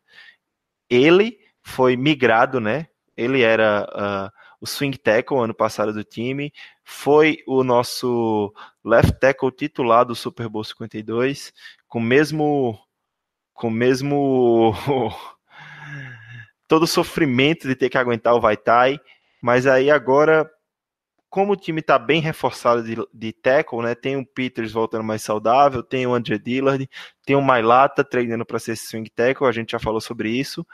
O Halapulivari Vaitai foi testado como right guard no lugar do Brooks machucado e foi o único que treinou nessa posição como titular durante todos os OTAs e, e treinamentos antes desse training camp. Então, acho que desses três, quem mais está se destacando é o Vaitai, com essa chance de assumir a, a posição de reserva imediata dos, dos guards e center, né? Até de forma surpreendente, né? Ele, ele era o, o patinho feio dessa, dessa linha ofensiva depois que a gente draftou o Under Dillard. Parecia que ele ia ser cortado, ia ser trocado e tudo mais, mas o time parece gostar mesmo dele, né? Tá tentando ele como guarda, agora que já viu o que ele pode fazer como teco, a posição de teco tá craudiada, como você mesmo falou aí, e só ele treinou, né? É, ele, a gente esperava primeiro que fosse o Pryor como o primeiro substituto do Brooks enquanto da lesão dele, o Eagles trouxe o Snilski, falou, não, então vai ser o Snilski, né? Daí, na hora que começou os treinamentos, só o Vaitai treinou como na, com o time titular de right guard. Isso é, me faz pensar duas coisas, né? Ou o Eagles gosta muito dele e, e, quer, quer que ele seja o right guard titular na ausência do, do Brandon Brooks, ou o Eagles está dando aquela última chance para ele, né? A última atacada. Agora, a gente já viu que como tackle você pode jogar, mas não é tão bom. Então, a tua chance agora é você ser um cara versátil, que não é tão bom, mas dá para jogar como tackle, mas também pode funcionar como guard. E tem até uma construção corporal de guard, é, falaram né, que tem muito essa questão do corpo parece muito com, com o corpo dos guards da, da liga, né? E é uma questão interessante, né? Porque a gente viu o cara foi titular do Super Bowl, né? Left conseguiu segurar as pontas no jogo que, que nos deu o nosso primeiro Super Bowl, mas que realmente não conseguiu manter esse nível em outras oportunidades, né? Então, realmente, aí eu acho que quem fica triste com essa história é o Snilsk, né? Saiu do Eagles porque não tinha um contrato tão bom, atrás de um contrato melhor, não conseguiu um contrato com ninguém, voltou para o Eagles com um contrato mais barato, e aí tem visto até os OTAs até agora sua chance de jogar passar longe. A gente tem que esperar o training camp chegar para ver se o que vai conseguir tirar essa vaga aí de, de right guard do, do Vaitai, né? O Snisk ele é um, um querido meu, então eu vou, vou defender ele aqui, porque o Iago é um ótimo reserva. Atacar, atacar, o cara aqui. Não, é um absurdo. Mas, brincadeiras à parte, uma coisa que eu acho que o Eagles busca nessa nesses reservas é justamente a versatilidade. O Pag até comentou sobre o Big V, eles estarem tentando buscar uma versatilidade maior nele, mas se você olhar o, o, o Snisk, para mim, ele é um, um, grande reserva porque ele, ele é bom jogador e é um jogador versátil. Então, ah, a gente teve uma baixa de tackle, da enfia ali que se pá, vai. É, tackle não, desculpa, guard ou center. Então, assim, ele é um jogador que cobre ali mais de um buraco, entendeu? Se você. Ele é versátil, ele pode não ser o melhor em uma só, mas ele é versátil. Assim como eu vejo o Matt Pryor, que inclusive recebeu elogios do, da, da comissão, é, justamente pela versatilidade. Então, eu acho que o que o Eagles busca como principal aspecto na, na, nos jogadores reservas da linha ofensiva é justamente essa versatilidade que o Snisk e o Matt Pryor têm. Então eu acho que são jogadores que é, o Big V eu espero que ele eu realmente eu não tenho, não sei o que eu sinto por aquele cara. É, é um mix de emoções. É, é um pouco de gratidão e ódio ao mesmo tempo, né? então eu não sei, eu não sei se eu quero que ele que ele adquira essa versatilidade toda, mas assim, o importante é pro pro pro pros Eagles é justamente isso, na reserva ter uns caras que sejam versáteis, que possam ocupar qualquer buraco que venha aparecer ali. Porque você querer um cara excelente na reserva para uma posição só é querer demais, é uma coisa absurda, é uma, é uma expectativa irreal. É então, verdade. É, é, é, muito bom você ter um cara que tape qualquer buraco, porque reserva não é para ser bom. Se o cara fosse bom, ele era titular. Então é importante você não, pegar matou um... a pau aí, matou a pau. Para mim, o grande trunfo do, do Wiz é, é o fato dele jogar como center também. Porque apesar do seu malo também ser um, um possível reserva como center. Em caso do Jason Kelsey, Deus que me livre, cair, é, o, se tiver que botar o seu malo de center, você vai ter que botar alguém como left guard. E é. o melhor reserva como left guard também é o Wisniewski. Então, o, Wisniewski, para mim, desses três últimos aí, apesar dele vir como patinho feio, ter, tenta, ter tentado sair e ter voltado ganhando micharia, ele tem esse trunfo de poder jogar como center também. E isso daí, para mim, é, é, essencial. Ele é um cara que é muito melhor você mexer só oh. em um lugar da, da, da, linha ofensiva em caso de uma lesão do que mexer em dois. Então, é, para mim, desses três, ele é, talvez seja o mais garantido, né? Vou interromper vocês agora porque o Bruno Nakamura já deve estar chorando ali, porque já vai 1 hora e 45 minutos de programa para ele editar. E fechar aqui, é, realmente essa foi a última posição de análise, eu concordo com vocês. O que faz a diferença para a linha ofensiva no Eagles é a questão de versatilidade. E como os três têm versatilidade, é muito possível que a gente leve 10 é, linha ofensiva, 10 jogadores de linha ofensiva, e esses seis que a gente falou estejam no elenco. Jason Kelsey, Brandon Brooks, Isaac Selmalo, Stephen Wisniewski, Matt Pryor e o Vaitai. Não é improvável que os seis estejam no elenco, pode ser que aconteça isso. E aí daria justamente o que o Lucas bateu muito na tecla esse programa, que é a profundidade. Então, realmente, e, e, a gente leva muito a sério a questão das linhas, né? Tanto defensivo como ofensivo. Então, acho que a gente conseguiu passar bem como está se configurando esse ataque do Eagles, como está se desenhando esse ataque do Eagles antes do training camp. A gente gosta de lembrar que o training camp e os jogos de precisão são muito importantes, principalmente para definir essas posições de fundo de, de, de elenco, né? O, é, tipo, wide receiver 5, é, running back 4, Tyrande 4, vai ter, não vai ter, vai levar 10 linha ofensiva, vai levar 9. Então é muito importante que a galera comece a acompanhar no Greencast, no Twitter e no Instagram. A gente está fazendo séries já sobre os treinamentos, jogadores que têm se destacado. Nós vamos cobrir o dia a dia dos treinamentos, então é importante que você siga GreencastBR nas duas mídias sociais que a gente faz esse trabalho de cobertura e divulgação, para você entender um pouco, após assistir esse programa, como está funcionando essas brigas que a gente essas brigas por vagas no elenco que a gente pontuou aqui e como estão se saindo os jogadores que a gente disse que estão garantidos ou que estão se recuperando de lesão. Então, acho que a gente conseguiu passar bem como está o ataque do Eagles e o que esperar do ataque do Eagles. Está todo mundo empolgadíssimo com esse ataque, mas agora vem uma das partes mais importantes do nosso programa, a parte onde vocês, nossos ouvintes e razão de existir esse trabalho, invadem a nossa frequência e participam junto com a gente deste episódio. O que se chamava mailbag agora virou strip sack time. E assim como Braden Graham, a bola agora está na mão dos ouvintes. He's in the gun. Four man rush. Brady moves up. He's hit the ball. George free. It's picked up by Philadelphia.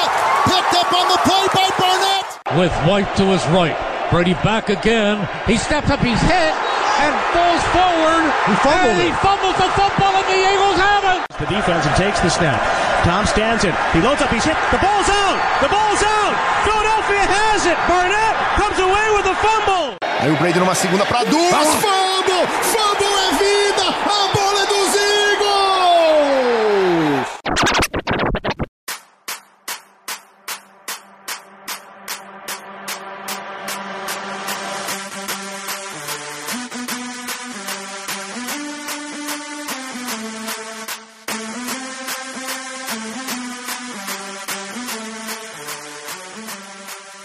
E hoje a gente, no nosso Strip Time, o nosso novo quadro reformulado que não se chama mais Mailbag, nós vamos trazer a participação de dois é, ouvintes nossos que, que mandaram perguntas pelo Twitter. Mas antes a gente quer revelar um pouco como vai funcionar o Strip Time. A partir de agora, a gente vai pedir perguntas por vários canais.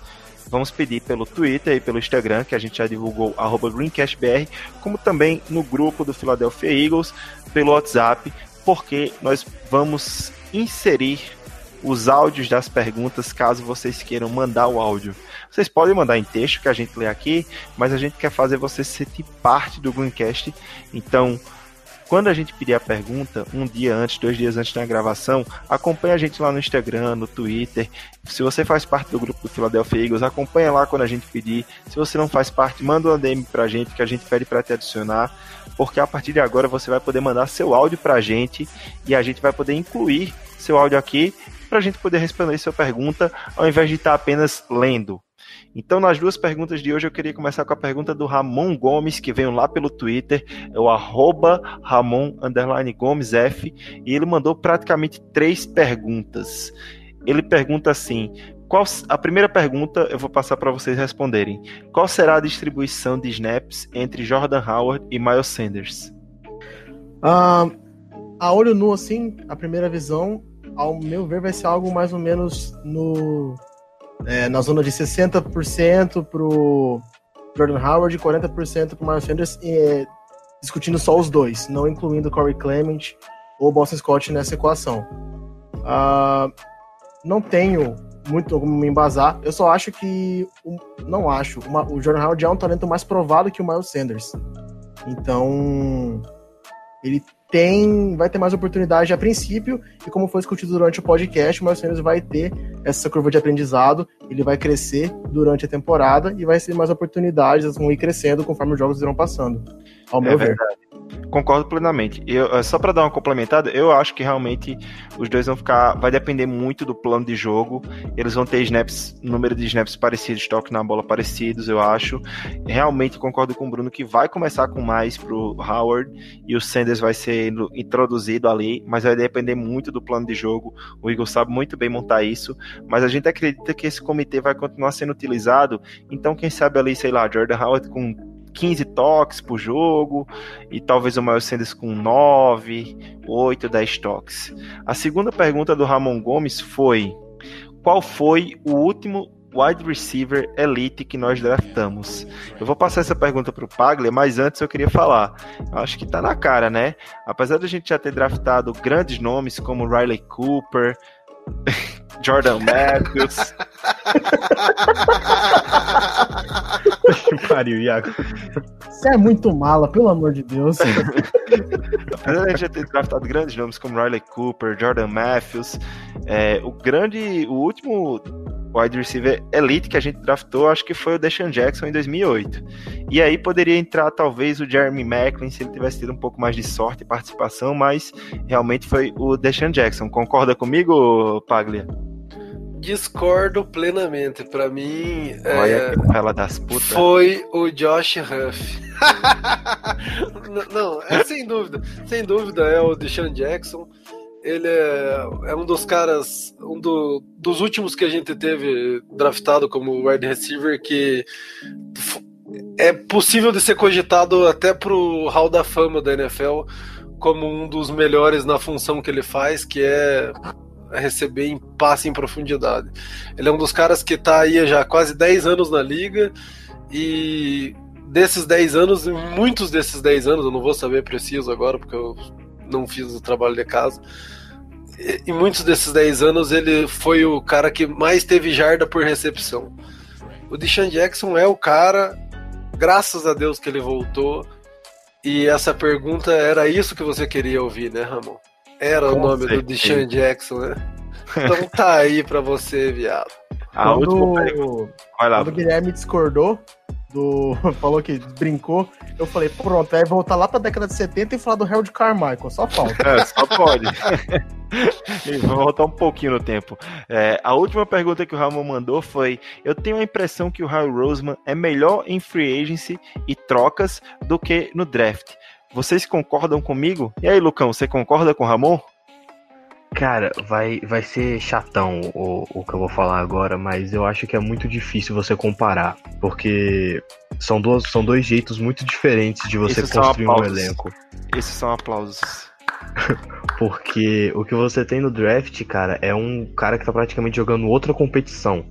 É... Outro esporte, praticamente. Sim, é, é uma coisa completamente diferente. E aí você tem que torcer para aquele cara chegar e ter uma boa cabeça dos profissionais, uma boa ética de trabalho, um, ser um cara que encaixe no seu time. Enquanto na, na, na free agency, em trocas, você já meio que sabe como é que aquele cara lida com profissionais, você já meio que sabe o que, que ele entrega no nível profissional, no esporte que o seu time está jogando. Eu acho que o Howie ele é excelente em construir elencos, tanto que a gente pode ver o que aconteceu com o nosso time. A gente está em uma posição muito boa e ele está se mostrando muito bom em, em planejar o futuro né? É, conseguimos trazer o, o, Dallas Goddard, que pode ser o nosso talento do futuro, o. Esqueci o nome do tackle, gente, ajudei, ajudei, esqueci, saiu. saiu Dillard. Dillard, que vai ser o nosso left tackle do futuro. Então, assim, é um cara que tá conseguindo fazer a transição pro futuro também. Ele é excelente em montar elencos, ponto. Eu acho que é foda você comparar as trocas e a free com o draft, porque, como eu falei, é muito diferente, mas o Howie é um bom construtor de elencos, ponto. Eu acho que é isso que importa, a gente tem um dos melhores na posição e é isso. É, eu concordo plenamente. Eu não poderia concordar mais com você. A única coisa que eu poderia pontuar assim, é, se eu pudesse elaborar a pergunta de uma forma diferente, é se ele tem mais sucesso em trocas e free agents do que em draft. Isso aí não tem como a gente saber ainda, mas ao que parece de início, é que ele tem mais sucesso em free agency trocas, mas também é muito difícil a gente querer comparar uma, uma, uma adição de free agency, uma troca com escolha de quinto, sexto round, entendeu? Mas é, eu concordo plenamente com o que o Lucas falou. Você queria complementar algo, Paglia? É, para mim o Howie ele é um pouco mais o cara do pro football, que o Pro Football Operations. No, no Eagles ele tem uma estrutura de, de organização que ela basicamente começa dividido em dois, a árvore ali genealógica ali, o organograma do Eagles, que é o Pro Football Operations e o Scouting. Que o Scouting ele estava na mão do Joe Douglas, que o Joe Douglas era o cara de mais de avaliar talentos. E o, e o Howie, ele era mais o cara do, do Pro Football, que era mais do, dos caras que eram do nível profissional mesmo. O, um dos trunfos do, do Howie é saber contratar é, para trabalhar para ele os caras bons em cada, bons em cada função, em cada funções. Ele, ele tinha o Joe Douglas que era bom avaliador de talento de, de college, ele, ele tinha os caras abaixo dele que era bom em avaliar os talentos da NFL, dos que estavam jogando, dos que estavam na frente em geral o, a gente bota muito nas costas do Howie Roseman como se ele fosse o cara que resolvesse tudo de elenco e etc. Mas até no, no cap, que a gente fala que ele é o cara, que ele é o, o mago do, do cap, na verdade o mago do cap no Philadelphia Eagles chama Jack Rosenberg, que é o cara especialista em contratos. Então o maior trunfo do, do Howie é saber gerenciar e contratar os melhores caras para cada função no, no, no, no, staff ali, no, na parte administrativa do Eagles. O, o ele é foda, ele é bom em tudo, mas ele a, o melhor trunfo dele é saber delegar funções, saber dividir responsabilidades com as pessoas que são especialistas em cada área. Tanto que não falta título dentro dessa direção, né, velho? Tanto pro lado de scout quanto pro lado de operações de futebol profissional. É o que não falta é título, é promoção, é cara que, que a cada dia é recompensado pelo Harry Roseman, que é quem comanda essa turma toda. Realmente ele é, ele é um especialista em montar uma equipe, né? Ele é o verdadeiro líder. Essa saída escorraçada dele e ressurreição após Chip Kelly mudou muito a forma de trabalhar, pelo que dizem. Ele é um cara que realmente tem um pulso muito firme, mas que sabe montar uma equipe. Acho que ficou bem respondido, né? É, vamos agora para uma outra pergunta de uma outra pessoa, é do arroba Iglão da Massa. É um perfil novo aí do Twitter que tem interagido bastante com a gente. Quem não segue ainda pode seguir o arroba Iglão da Massa. É... Eles mandaram duas perguntas também, galera tava inspirada, hein? E para fechar o programa de hoje, o Strip Sack Time de hoje, vamos ler as perguntas do Iglão da Massa, que ele começa perguntando assim: a principal mudança no ataque desse ano é além do backfield. Foi mais ou menos o que eu comentei que muda muito o backfield. Com a saída de Ajay, Sproles e a adição de Jordan Howard e Miles Sanders, como vai funcionar esse ataque terrestre?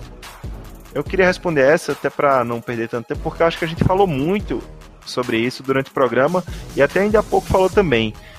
eu acho que vai manter o mesmo padrão de um running back, um comitê de running backs, porém eu acho que vai ser um comitê de running backs mais eficientes, porque a gente tem jogadores com mais qualidade, tem um jogador mais provado como o Jordan Howard que pode, é, eu, eu acredito que vai ser mais versátil e mais eficiente. Vocês concordam comigo? Concordo plenamente.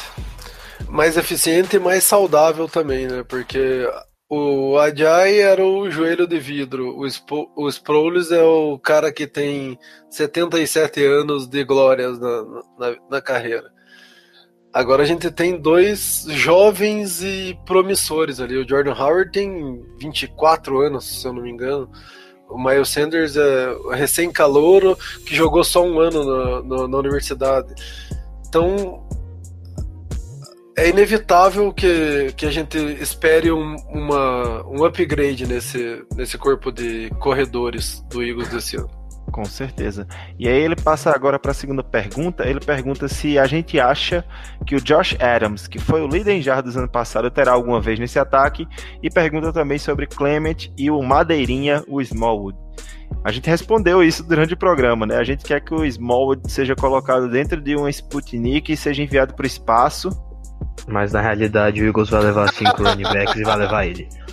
É, mas isso é o que a gente quer. Mas o que vai acontecer é Smoldo no elenco mais um ano, mais uma vez, pra delícia aceito isso. Ele vai ter pra contrato mim. vitalício com o Eagles. É, ele vai virar coach de running back, vai. Essa porra toda aí. Pra mim, eu acho que o Josh Adams não vai ter vez independente de ter sido líder em jardas ano passado, ele não vai ter vez. E o Clement volta com tudo nessa temporada. Alguém quer acrescentar algo sobre Clement, Smallwood ou Josh Adams? Madeirinha pra puta que pariu.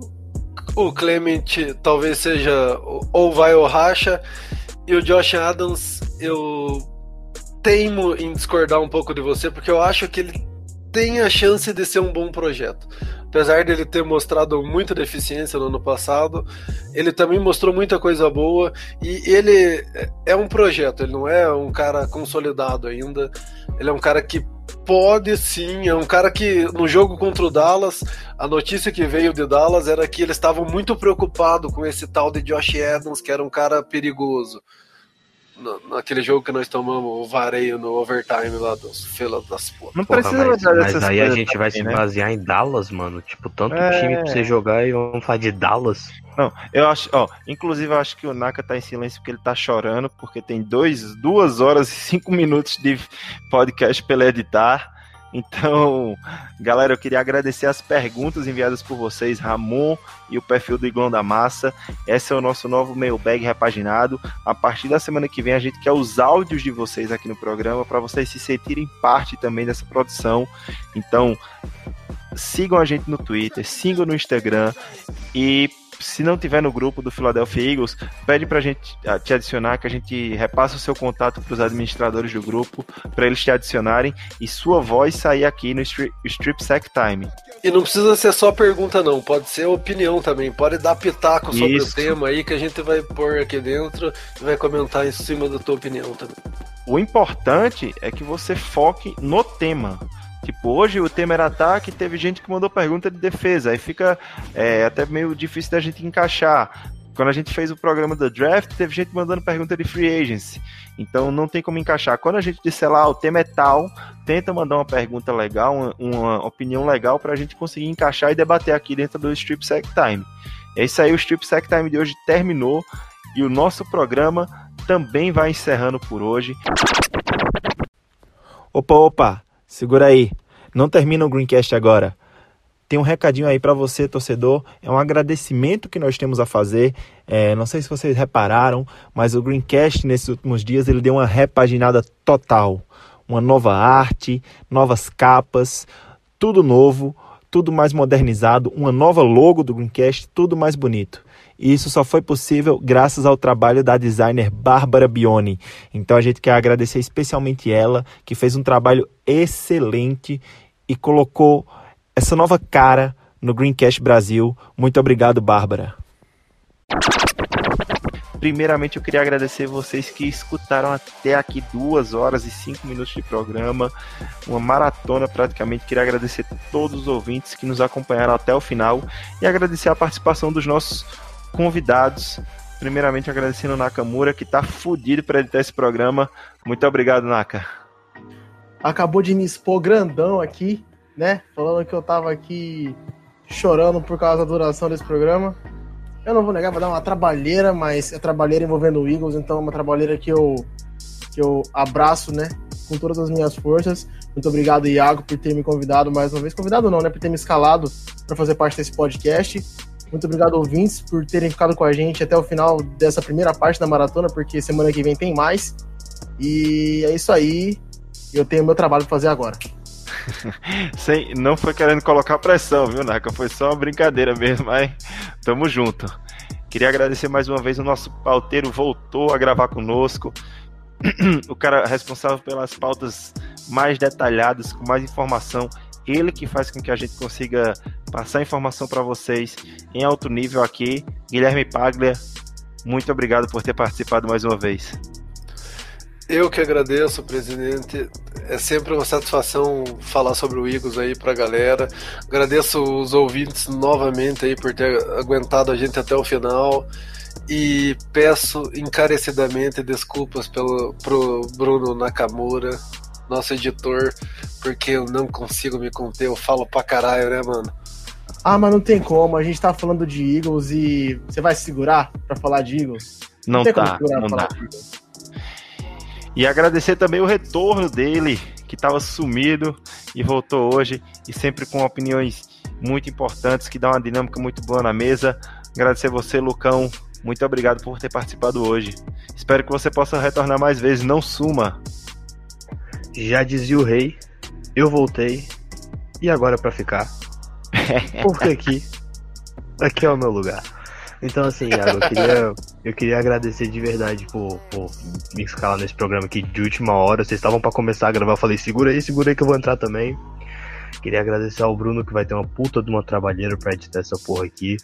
Queria agradecer ao Pagda, que, porra, meu irmão, vocês têm que ver as pautas que esse bicho faz, aí Fica tudo sempre foda. Deixa, faz o programa correr muito mais fácil. Se não fosse, a gente tinha ficado 4 horas aqui lembrando de cada coisa. 15 páginas de pauta. Esse, tudo organizadinho, cara. A gente foi nas posições, falando dos caras, tudo na ordem que ele queria. Eu queria agradecer a você, ouvinte, que ficou 2 horas e 15 me ouvindo falar bosta aqui. É sempre bom falar bosta sobre os Eagles. Muito obrigado por me ouvir até aqui. Eu espero que eu possa participar mais vezes para compartilhar minhas opiniões com vocês. Falou, galera. Obrigadão aí. Valeu. Eu só queria adicionar mais um agradecimento que eu acabei né, deixando passar batido Queria agradecer ao nosso pauteiro Game Pagra, porque eu nunca vi uma pauta desse tamanho, tão bem detalhada. E eu me senti um pouco, né? Eu tenho que agradecer. Tenho que agradecer porque dá até vontade de guardar isso daqui para ficar lendo depois. É, realmente, acho assim, a gente conseguiu montar uma equipe que tem feito um trabalho é, bem coordenado, todo mundo se ajudando, sem muita cobrança, porque o que a gente faz aqui é de torcedores para torcedores do Philadelphia Eagles.